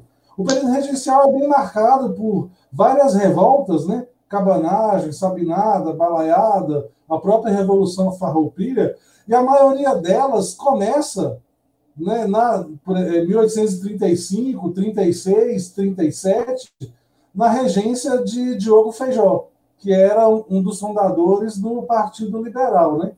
Depois vem a, a, a maioridade de Pedro II, e eu queria começar agora pelo senhor Juvenal, uma, uma pergunta bem capciosa, se o senhor me, me permite, e me perdoe, mas o, o, que deu errado, o que deu errado no segundo reinado? Que, de certa forma, é, marca o fim da monarquia, né? Aí eu queria começar pelo senhor, senhor, senhor Juvenal. Eu, eu preferia começar o seguinte: o que deu certo no primeiro reinado, né? Se não fosse a antecipação da maioridade, a lei da antecipação da maioridade, o Brasil teria se acabado ali na regência. Não é? Porque, como dizem os historiadores, a, a regência, as regências, elas foram a, a, a figura da, pré, da república na monarquia, uma pré-figura das repúblicas na monarquia. Né? Foram, foi um período de muita turbulência no Brasil. Né? Então, e o, a nação sentiu a necessidade de, de convocar um imperador que não tinha 15 anos de idade para, para governar, passar as rédeas do governo para ele. Né? Tanto é que quando o, o, perguntaram a ele se ele queria assumir as rédeas do governo, ele disse: Quero já, porque tão preparado ele estava para reinar. Eu acho que o, o, o segundo reinado foi ah, um período feliz da nossa história, em todos os sentidos. Claro que tudo que é humano é imperfeito, é falho, porque nós não somos anjos, nem somos nem somos perfeitos e nem vivemos no paraíso. O paraíso é no céu, não é? E o Brasil não é o paraíso. Mas dentro dessas, de tudo que é tudo que é imperfeito, né? apesar da a monarquia propicia, melhor dizendo, né? que se estimule as virtudes, como diz muito bem os nossos príncipes, a, a missão de um rei, de um imperador, é estimular as virtudes de um povo, não é? E, o imperador pegou essa nação que estava quase se esfacelando e começou a colocá-la nos eixos, sobretudo pelo exemplo, não é? Pelo exemplo, estimulando as virtudes, coibindo os vícios, não é? E o Brasil entrou nos eixos aos poucos, devagarzinho, sem trauma, haja vista que você começa a perceber que essas revoltas, sabinada, balaiada, farroupilhas, etc., essas foram automaticamente, com a ajuda de grandes brasileiros, como Caxias e outros mais, foram sendo debeladas sem muitos derramamentos de sangue. Não é? Com, tanto é que o Caxias, patrono do nosso exército, é, tem o, o, o título de o pacificador não é? Mas ele só pôde ser o pacificador por causa da monarquia, por causa de um imperador sábio, não é? pacífico. E, aliás, essa é a missão de um, de, de um rei cristão, católico, não é? como muito bem estava falando o Sepúlveda, não é? A missão de um, de um, de um rei, sobretudo que tem uma concepção cristã da realeza, é, é ter o seu povo como uma grande família. Não é? E assim o, o, o nosso imperador nos deixou um grande legado, né? um grande exemplo. Não é? E é isso que faz, a meu ver, um, que o nosso movimento, o movimento monárquico, esteja a cada dia mais crescendo e cativando a simpatia de um grande número de brasileiros, sobretudo jovens. Você imagina se nós não tivéssemos os nossos imperadores nos tivessem deixado maus exemplos, né? Não, muito pelo contrário. Eles nos deixaram é, exemplos a ser seguidos, né? não só eles, como os seus descendentes. Perfeito. Você... Senhor Sepúlveda, eu vou, eu vou manter a minha provocação, óbvio que é uma provocação saudável, né? O objetivo é ter realmente esse retorno, como o do senhor Juvenal, mas vou manter a provocação para o senhor e para o Paulo Henrique. O que deu errado no segundo reinado? Bem, eu, eu acho o seguinte, que há muitas influências ali. É, nós, é, nós não podemos ver apenas o segundo reinado é, assim, é, do ponto de vista dos monarcas. É, ali há muitas disputas. Por exemplo, essa disputa, veja, veja bem toda essa questão da, do ir eliminando a escravidão. Isso foi uma luta política e havia interesses. Havia interesses, mas a monarquia, como disse o doutor Juvenal, e especialmente a monarquia, não só, mas especialmente a monarquia, na firmeza da princesa Isabel, ela eh, manteve, eh, manteve uma conduta moral diante da, da, da, da escravidão que não era apenas uma conduta política. E que, portanto, eh, fez com que o com que digamos o, o, houvesse houvesse um desgaste político em torno é, da monarquia por causa disso por causa de certas forças que queriam continuar com a escravidão agora eu vou lhe dizer outra coisa o próprio Dom Pedro, e aqui eu vou, é, eu vou fazer até repetir uma crítica que fazia o, fazia o, o Gilberto Freire, Dom Pedro. O Dom Pedro, à medida que vai passando o tempo, ele vai se deixando impregnar por uma certa mentalidade liberal, inclusive no traje, nos trajes, ele vai se apagando enquanto o esplendor da monarquia. E ele vai, o próprio Gilberto Freire diz, ele vai apagando o esplendor da própria monarquia. Eu outro dia vi até Dom Bertrand comentar esse fato.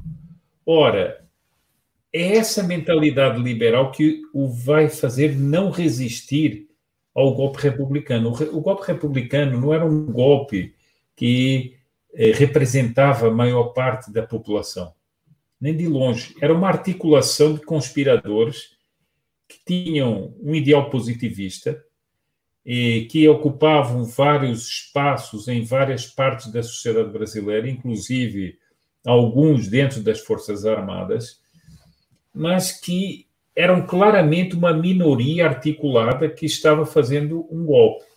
Ora, a população não era de acordo a essa, a essa, a essa situação que, que ia ser implantada no Brasil, que era a República mas um pouco por essa mentalidade de Dom Pedro, que vai dizer o seguinte: não, não vamos derramar sangue de brasileiros. Só que o sangue de brasileiros foi derramado, mas dos inocentes, que eram as vítimas da República. Eu não me lembro direito qual é o número de pessoas que vão morrer pelas mãos dos republicanos, mas é muito alto. É muito alto. O doutor Juvenal eh, deve saber, mas é muito Sete, alto. 150 a 200 mil. A 200 mil. Portanto, o sangue de brasileiros vai ser derramado. Só que aqueles que defendiam a própria monarquia. Bom, depois outra coisa. Há aqui um problema fundamental. Eu sei que esse problema é crucial. É, a própria mentalidade liberal de Dom Pedro II tinha feito a questão religiosa, questão religiosa contra a qual se levantou a própria princesa Isabel. Mas quem estuda com mais detalhe a história vê o seguinte: o golpe republicano foi, é, sobretudo, um golpe para evitar que a princesa Isabel subisse ao trono. É, ou seja, a princesa Isabel era uma, era uma pessoa muito querida, era uma figura com toda a sua graça feminina. Ela era encantadora, ela tinha conquistado o coração das gentes e, sobretudo, dos, eh, da raça negra, por ela ter libertado os escravos. Eles tinham verdadeira veneração pela princesa Isabel. E, e ela, com toda essa graça feminina e com o espírito católico que ela tinha, ela seria uma grande imperatriz. E ela reconduziria o, o, o Império Brasileiro para uma via mais, eh, mais tradicional nesse sentido, que era mais fiel eh, à condução pela fé e, e, e, não liberal. E, portanto, a meu ver, isso, isso é, não é apenas uma apreciação pessoal, mas se nós formos estudar com mais detalhe a história, nós vemos que a derrubada da monarquia foi, sobretudo, para evitar que a princesa Isabel reinasse no Brasil. Ela era jovem, ela teria, provavelmente, como ela teve uma vida longa, e, portanto, ela marcaria o Brasil profundamente. Como já tinha marcado nas regências que ela fez e como ela marcou é mesmo. A Simone quer dizer uma coisa, né? Eu quero fazer uma pergunta. É, a quem puder responder. É, é, a gente lê que a maçonaria teve alguma coisa, é, alguma influência nesse, nesse é, na ascensão da, da, na queda da monarquia e na ascensão da, da república. Eu queria saber de vocês, porque eu realmente, pelo que eu pesquisei, assim, é, falam sobre isso, mas eu queria saber é, o olhar de vocês, porque eu sei que vocês são conhecedores do assunto.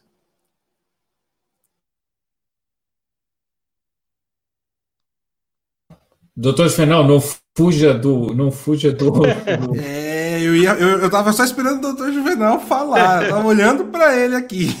Pô, o Deodoro. Eu, eu sei que é uma pergunta espinhosa, mas Pô.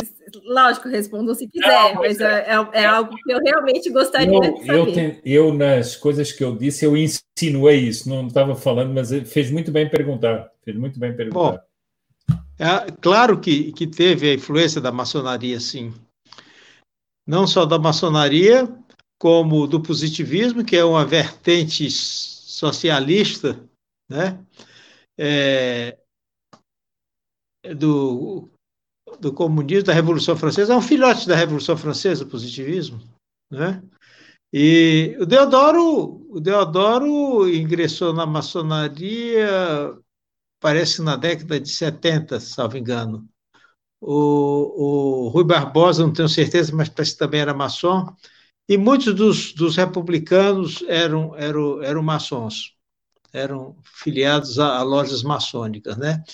E, e, e, eles mesmos dizem que, que muitos dos, dos republicanos e aqueles, aqueles que estavam lá naquele dia eram, eram, eram maçons. Né? E a maçonaria ela, ela está por trás desses, desses movimentos republicanos e revolucionários. Né? Não tem a menor dúvida. Não sei se responde isso. Eu acho, eu acho que é preciso, Simone, é preciso, é, é, preciso ver bem o seguinte: nós estávamos na época das derrubadas das monarquias, é, dos atentados contra os monarcas promovidos normalmente pelas seitas maçônicas, claramente. Por quê? porque os ideais da Revolução Francesa eram proclamados na liberdade, igualdade e fraternidade da maçonaria, e uma das coisas que eles diziam é que os povos precisavam se emancipar e emancipar dos monarcas. É, é. Era exatamente o ideal de emancipação. Como é que é, doutor é. Juvenal? Não, e, e, e, os republicanos, uhum. eles são, e, perdão, os maçons, eles são republicanos, salvo um ou outro que são monárquicos que destoam da, da, da orientação das lojas. Bem, mas, mas então naquela época era isso. Inclusive, inclusive o, a, a, a, a questão é mais complexa ainda pelo seguinte, porque eu vejo muitas vezes pessoas, inclusive católicas, vêm falar e tal, e sobre esse assunto. Mas o problema era tão grave que a infiltração maçônica estava dentro da igreja. Sim.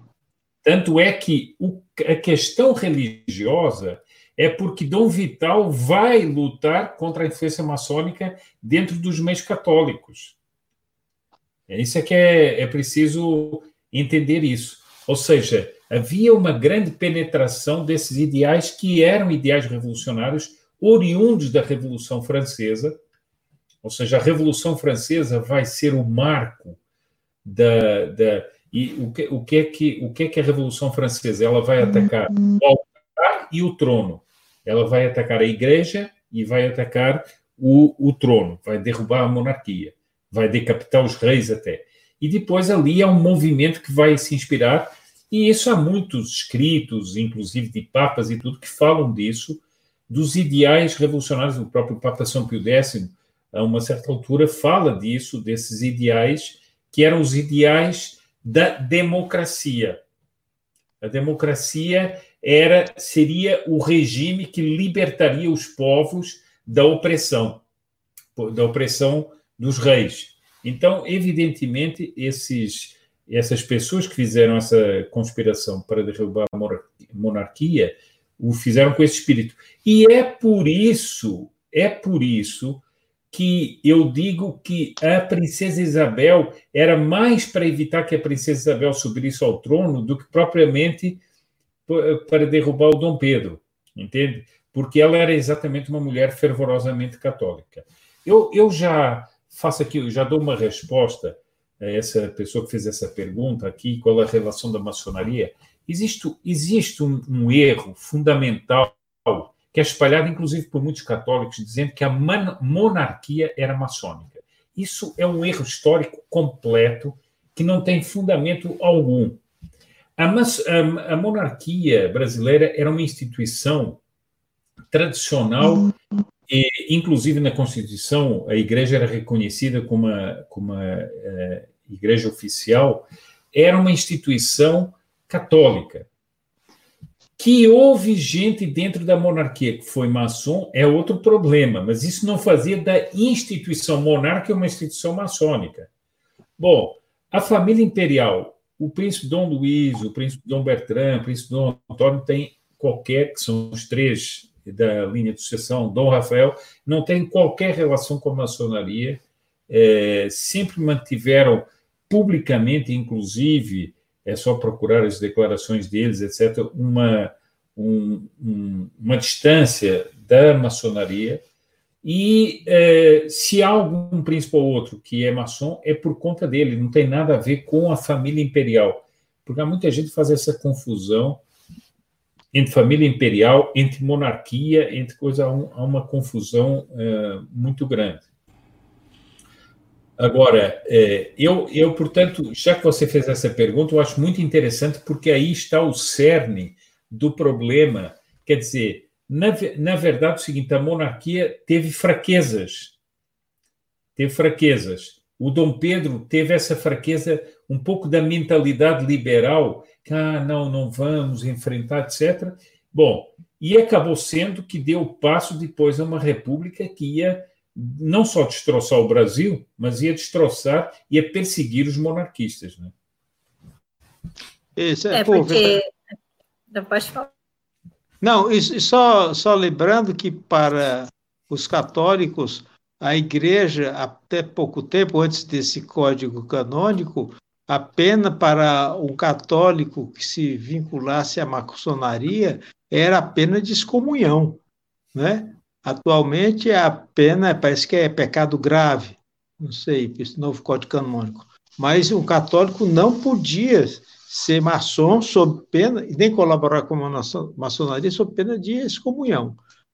Me parece que agora esse novo código mudou um pouco, porque a pena é pecado gravíssimo. Né?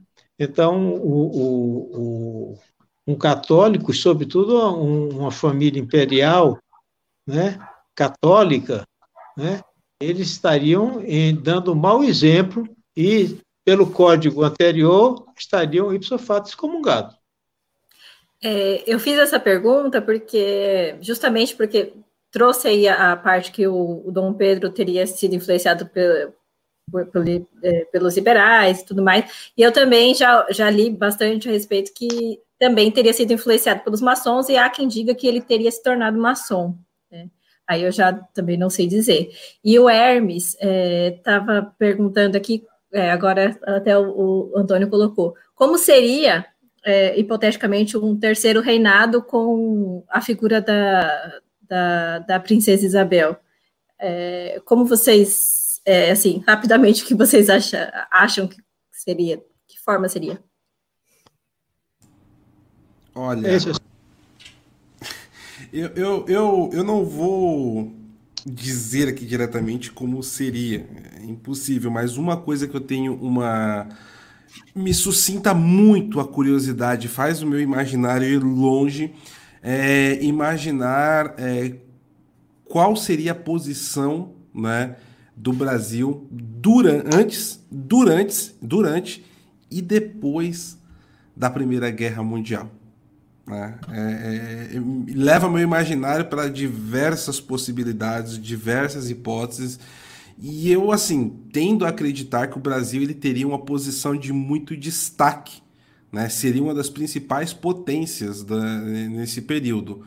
É, se a gente tivesse aí um terceiro reinado, tanto pela influência né, da, da casa de, de Orleans, do Conde Dan, dessa predisposição à história dos filhos de, de dos príncipes, né, os filhos de, de princesa Isabel, é, eles têm uma história muito bonita de heroísmo, de servir a pátria, sobretudo, né, na Primeira Guerra Mundial. Né? Então eu imagino, é, eu imagino essa família estando ali, né, sobre o, o comando das Forças Armadas do Brasil também, as que, os laços né, que envolviam é, alguns impérios da Europa, alguns reinos da Europa também. Eu acho que o Brasil ele poderia ser um, um game changer em muitos aspectos. Né? Não sei se talvez bélicos ou somente bélicos, mas eu sempre me pego pensando né? É, a posição que o Brasil teria alavancado tanto ele quanto os seus possíveis aliados aí na Primeira Guerra Mundial. É, esse é o aspecto que eu sempre penso, né, no terceiro reinado, porque foi um período que foi muito teve o início do século XX ele foi muito conturbado. E aí eu até pergunto, agora eu vou, vou, vou entrar aqui né, no hall de perguntas.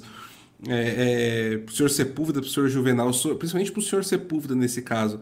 O senhor acha, senhor Sepúlveda, que o Brasil, quanto império, né, aí com a nossa imperatriz, no caso, princesa Isabel, a princesa a imperatriz Isabel, ela teria prestado algum auxílio à coroa portuguesa na revolução ali de, do comecinho do século XX, 1910, 1912, se eu não estou enganado, que derrubou o reino português e instaurou ali a república? é um pouco difícil, né, António Carlos e Simone, fazer assim é, o futurismo do passado, né? É o que nós estamos fazendo, futurismo do passado. Pois é. é. É fazer o que, é que seria, é um pouco difícil. Mas eu acho que as coisas seriam completamente diferentes. Seriam completamente diferentes. As relações entre Portugal e Brasil seriam outras, teriam permanecido outras.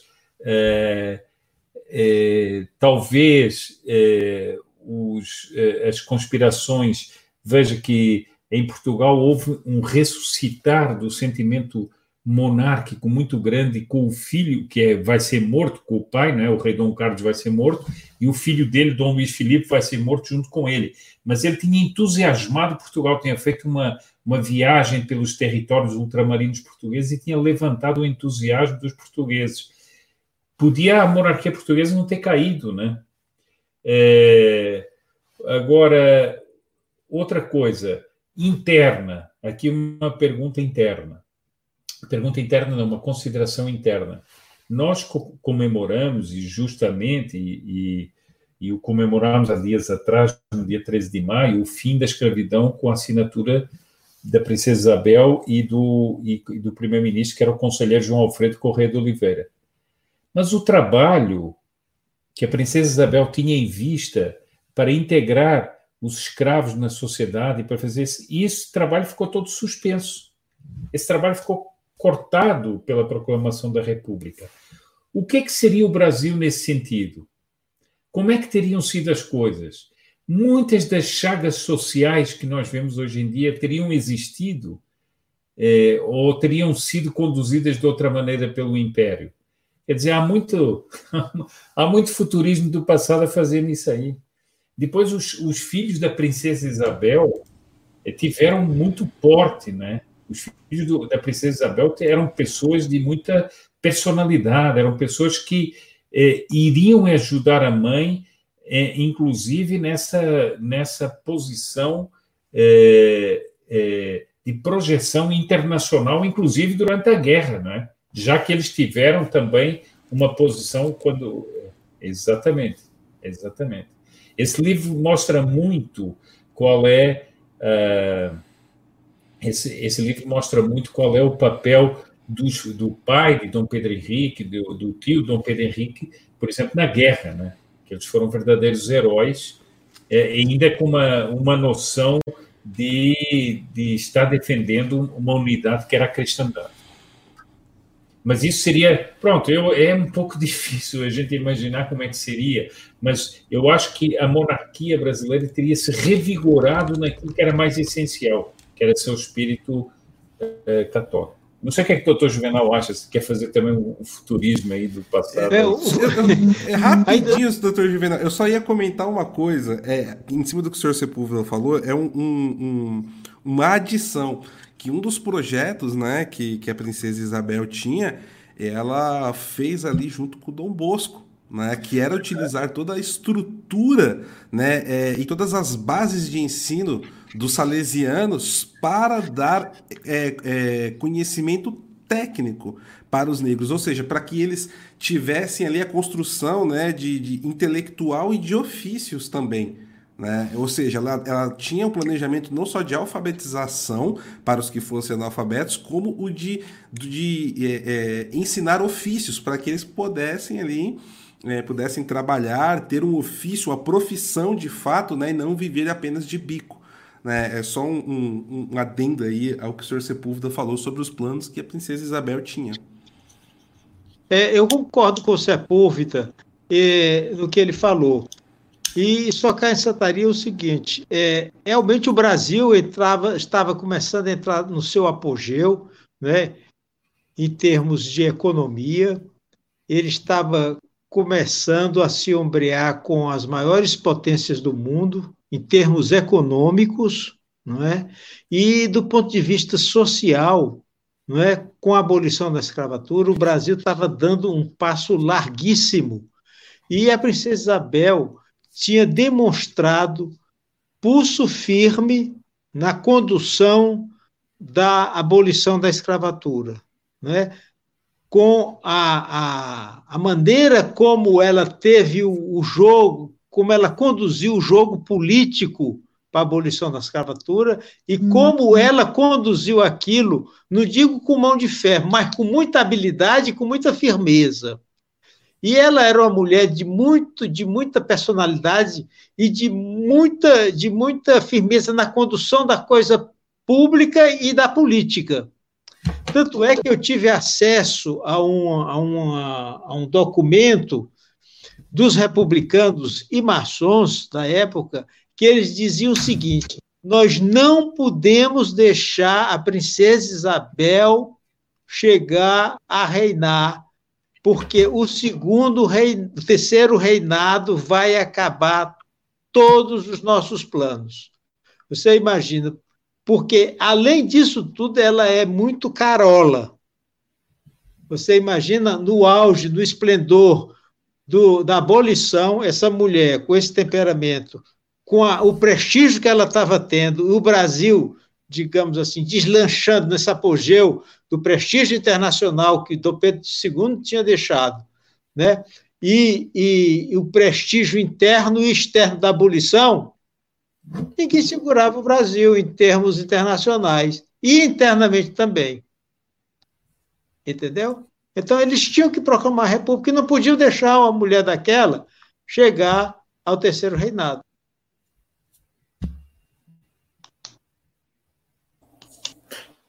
Eu acho que a gente respondeu, a gente não, vocês responderam a pergunta do Hermes, né? É, Para mim também é fascinante, porque em outro hangout que nós fizemos aqui sobre o Conde Dan, é, também é, foi colocado isso, e, e, o nosso convidado também tinha perspectivas assim. É, é nós não perguntamos, ele mesmo colocou que as perspectivas que ele, que ele, que ele tinha é, de um terceiro reinado da Princesa Isabel, assim, eram as melhores, justamente por causa dessa integração, desse, desse, dessa, dessa preocupação que ela tinha com os negros e, e também por ela ter essa base muito forte da igreja e tudo mais. Então, muito obrigada. Eu sei que é difícil esse, esse, esse exercício, mas também é interessante, né? Porque é, a gente vê também um pouquinho do que, do que poderia ter sido. Claro, é, é um exercício apenas.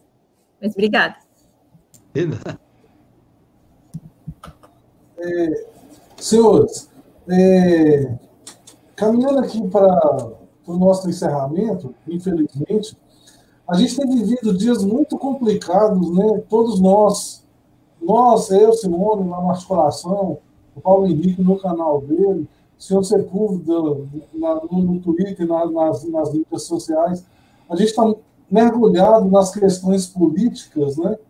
A gente tem é, discutido, debatido aí sobre é, pandemia, a, a, o que está acontecendo agora em relação à perda de nossas liberdades. A, nosso país meio que uma situação meio bastante complicada.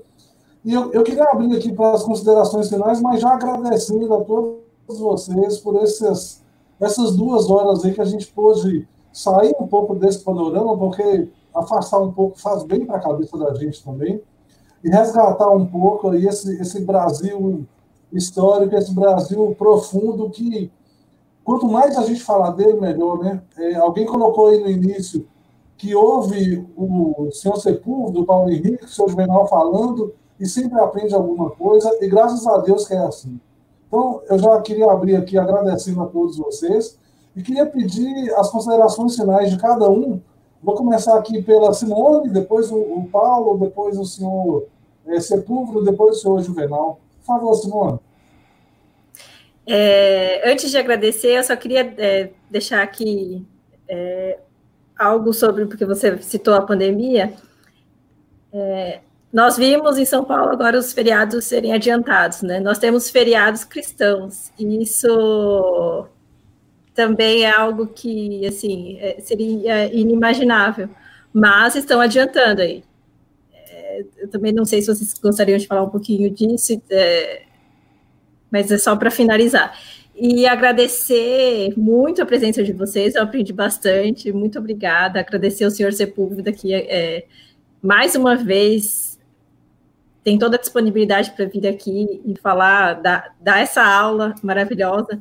É, agradecer ao Paulo Henrique pela primeira vez estar aqui com a gente também, foi, foi super bacana a tua, a tua disponibilidade de vir aqui e trazer conhecimento. E o doutor Juvenal, assim, que eu sei que é um, um estudioso muito reconhecido pelo pessoal da monarquia, né? É, então é muito bacana ter pessoas, são, são expoentes mesmo desse assunto. Então eu estou muito agradecida porque eu aprendi muito. E muito obrigada por terem respondido todas as perguntas. E agradecer a todo mundo que está assistindo, porque são duas horas já de live. E tá boa noite. Muito obrigada. Não, perfeito. Eu, eu que agradeço e, e, e eu até digo, né? Quando surgiu o convite para a live, né? Eu, eu, eu, fiquei surpreso, porque não por, por vir aqui estar com vocês, mas nessa live já estaria o senhor Sepúlveda e o doutor Juvenal. Falei, meu Deus, o que, que eu vou fazer lá, né? Eu vou aprender ao vivo, não tem jeito. É, eu, eu sempre falo isso com muito carinho, né? É, para mim é, é uma honra é, eu não, não gosto de fazer exaltação do imaginário, não gosto de é, é, colher louros indevidos, né? Então, se hoje eu, eu sou eu sou monarquista, eu procuro estudar, aprender, corrigir os, as falhas históricas, né? Que, que ainda tem, que ainda estão enraizadas, porque é uma coisa que o brasileiro às vezes ele precisa aprender é, você é ensinado, você é educado dentro de um pensamento revolucionário, né, no seu convívio com a sociedade, não dentro de casa, na maioria das vezes. E isso demora a, a, a, sair da sua cabeça por completo. Por mais que você entenda o, o, movimento revolucionário, muitas vezes nós temos atitudes, ações revolucionárias, formas de ver, de enxergar, e colocamos isso na política, né? na política, no dia a dia. E, e, por isso que eu falo da minha surpresa, porque o que eu aprendo, né, com o, o senhor Ferri, né, que é um grande amigo nosso, com o senhor Sepúlveda, com o, o, o doutor Juvenal, né, o que eu já convivi com ele, coisas que a gente vai pegando nos detalhes, são exemplos né, que eu tenho para seguir. Né? Tanto que sempre quando às vezes a gente vai fazer alguma coisa, vai entrar numa discussão em rede social, alguma coisa, eu paro e penso, né? O que será que o senhor Sepúlveda faria nessa situação? então, nós temos esses exemplos, né? E eu tento é, me espelhar mesmo, né? É, e para um dia também eu estar cumprindo esse papel. Então, eu só tenho a agradecer, pessoal. É, é para mim foi uma honra estar aqui, de verdade, de verdade mesmo, de, de, todo o coração. Vocês estão mais do que convidados para ir lá no meu canal também. Eu sempre, vez ou outra, comento aqui de vocês, né? A gente dá um jeitinho de falar da articulação conservadora, falar para o pessoal vir aqui nos grupos de WhatsApp, também a Juliana. Então, eu, eu só tenho a agradecer e para mim foi um prazer, além de, de estar aqui, de aprender né, com, com todos vocês e com essas duas feras aí, o, o senhor Juvenal e o senhor Sepúlveda que para mim são, só, são pura e simplesmente referência, né? Eu sou pequeno na fila desse pão ainda.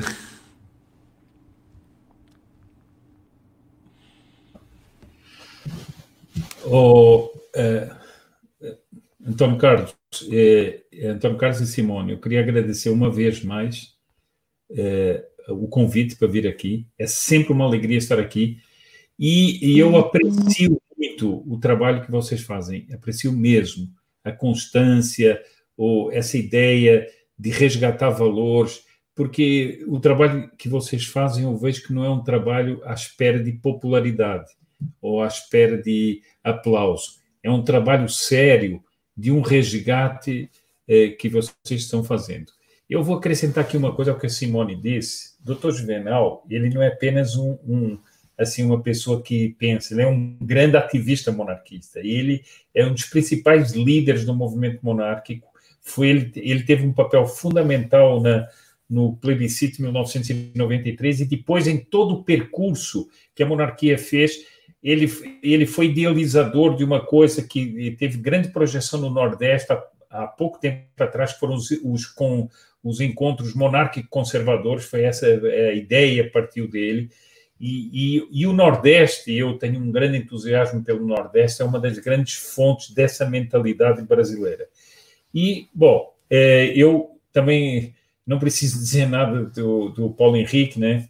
Um enorme, um grande amigo meu, enorme mesmo, e, e com o qual nós é, compartilhamos muitas e muitas coisas. Queria só dizer umas palavras finais, que é o seguinte: nós temos que prestar atenção ao seguinte ficamos conversando sobre tudo isso, fizemos um percurso desde Ourique até ao segundo reinado, ao hipotético terceiro reinado. Então. Há uma luz que atravessa a história. Há um fio que atravessa a história. Esse fio é o fio das nações que tem uma missão providencial. O Brasil a tem. Nós, neste momento, o Antônio Carlos falou disso, nós estamos perdendo as nossas liberdades civis, nós estamos sendo massacrados por governadores tiranos. Bom, mas o que eles querem, a partir de uma epidemia onde, onde eles se entrincheiraram, é rasgar essa unidade do Brasil. Eles querem quebrar esse fio de ouro que atravessa a história, desde Portugal até o Brasil, e que chega até os nossos dias, o que eles querem em profundidade é romper isso. Eles querem destruir isso. Eles querem massacrar isso. Massacrando o povo, por um lado, com violências inauditas, e, por outro lado, lançando o caos no Brasil. Lançando o caos em todos os aspectos. É, sejam eles econômicos, sejam eles sociais, sejam eles políticos, sejam eles até do próprio contexto do Brasil, tentando rasgar o Brasil em vários uhum. pedaços. Por exemplo, um dos campos em que o Brasil brilha diante do mundo e que tem a ver com toda essa coisa da colonização é o chamado é, agronegócio, que eu prefiro chamar da agropecuária brasileira, e que é um, um, digamos assim, é uma espécie de símbolo da dádiva de Deus ao Brasil que o Brasil joga sobre o mundo. O Brasil hoje é um celeiro do mundo. Bom, isto, isto, essa gente já tentou destruir muitas vezes e está tentando destruir agora. Portanto, quando nós fazemos, quando o Antônio Carlos, a Simone promovem uma live como essa, não é para a gente vir passar uma noite conversando sobre o passado, que também seria muito agradável, mas é vermos o seguinte: nós temos conexão, nós temos conexão com esse passado. Nós somos a, a, o prolongamento desse fio de ouro na história. E nós temos que perceber que nas nossas mãos, não porque nós sejamos importantes, mas que nas nossas mãos na, na, está, pelo menos em parte, não deixar que o Brasil só sobre. E, e eu hoje vi uma coisa que, que me impressionou, que foi uma fotografia de homens na Segunda Guerra Mundial, no desembarque da Normandia, e homens hoje em dia atrás de uma cadeira, e dizia assim: os homens que desembarcaram na Normandia eh, eram estes, e os homens de hoje estão escondidos atrás de uma cadeira por causa de um vírus. Eu diria muito mais do que isso. Nós somos descendentes daqueles que atravessaram o oceano para vir trazer a cruz do nosso Jesus Cristo à América. E que correram perigos, que correram todas essas coisas. Então, nós não podemos nos intimidar. E nós temos que ter coragem. Mas a nossa coragem não é apenas pela liberdade. É uma liberdade que provém da cruz. Essa é a nossa verdadeira liberdade. E, portanto, eh, se, se é para fazer um comentário final e relacionar com os dias que estamos vivendo, que são dias fuliginosos, sujos e, e graves, nós os, os, vejamos nessa perspectiva histórica e, e, e peguemos desses que nos precederam a fé e a coragem para lutar nesses dias aqui. Bem, eu quero agradecer ao Antônio Carlos, a Simone, também a, a companhia do, do Sepúlveda uhum. e do Paulo Henrique, pessoas que eu admiro muito, e dizer e encerrar dizendo o seguinte: para esses pseudos ditadores, esses Hitlerzinhos, esses Stalinzinhos, que estão querendo brincar conosco, eu queria encerrar com as palavras de Nosso Senhor Adão Afonso. É por mim que os reis reinos, é por mim que os juízes fazem justiça. Né? Eu sou o autor e o destruidor de reinos e impérios. E agora digo eu, não pense que vocês ficarão de pé por muito tempo. E assim eu encerro as minhas palavras agradecendo vocês e um salve Maria a todos.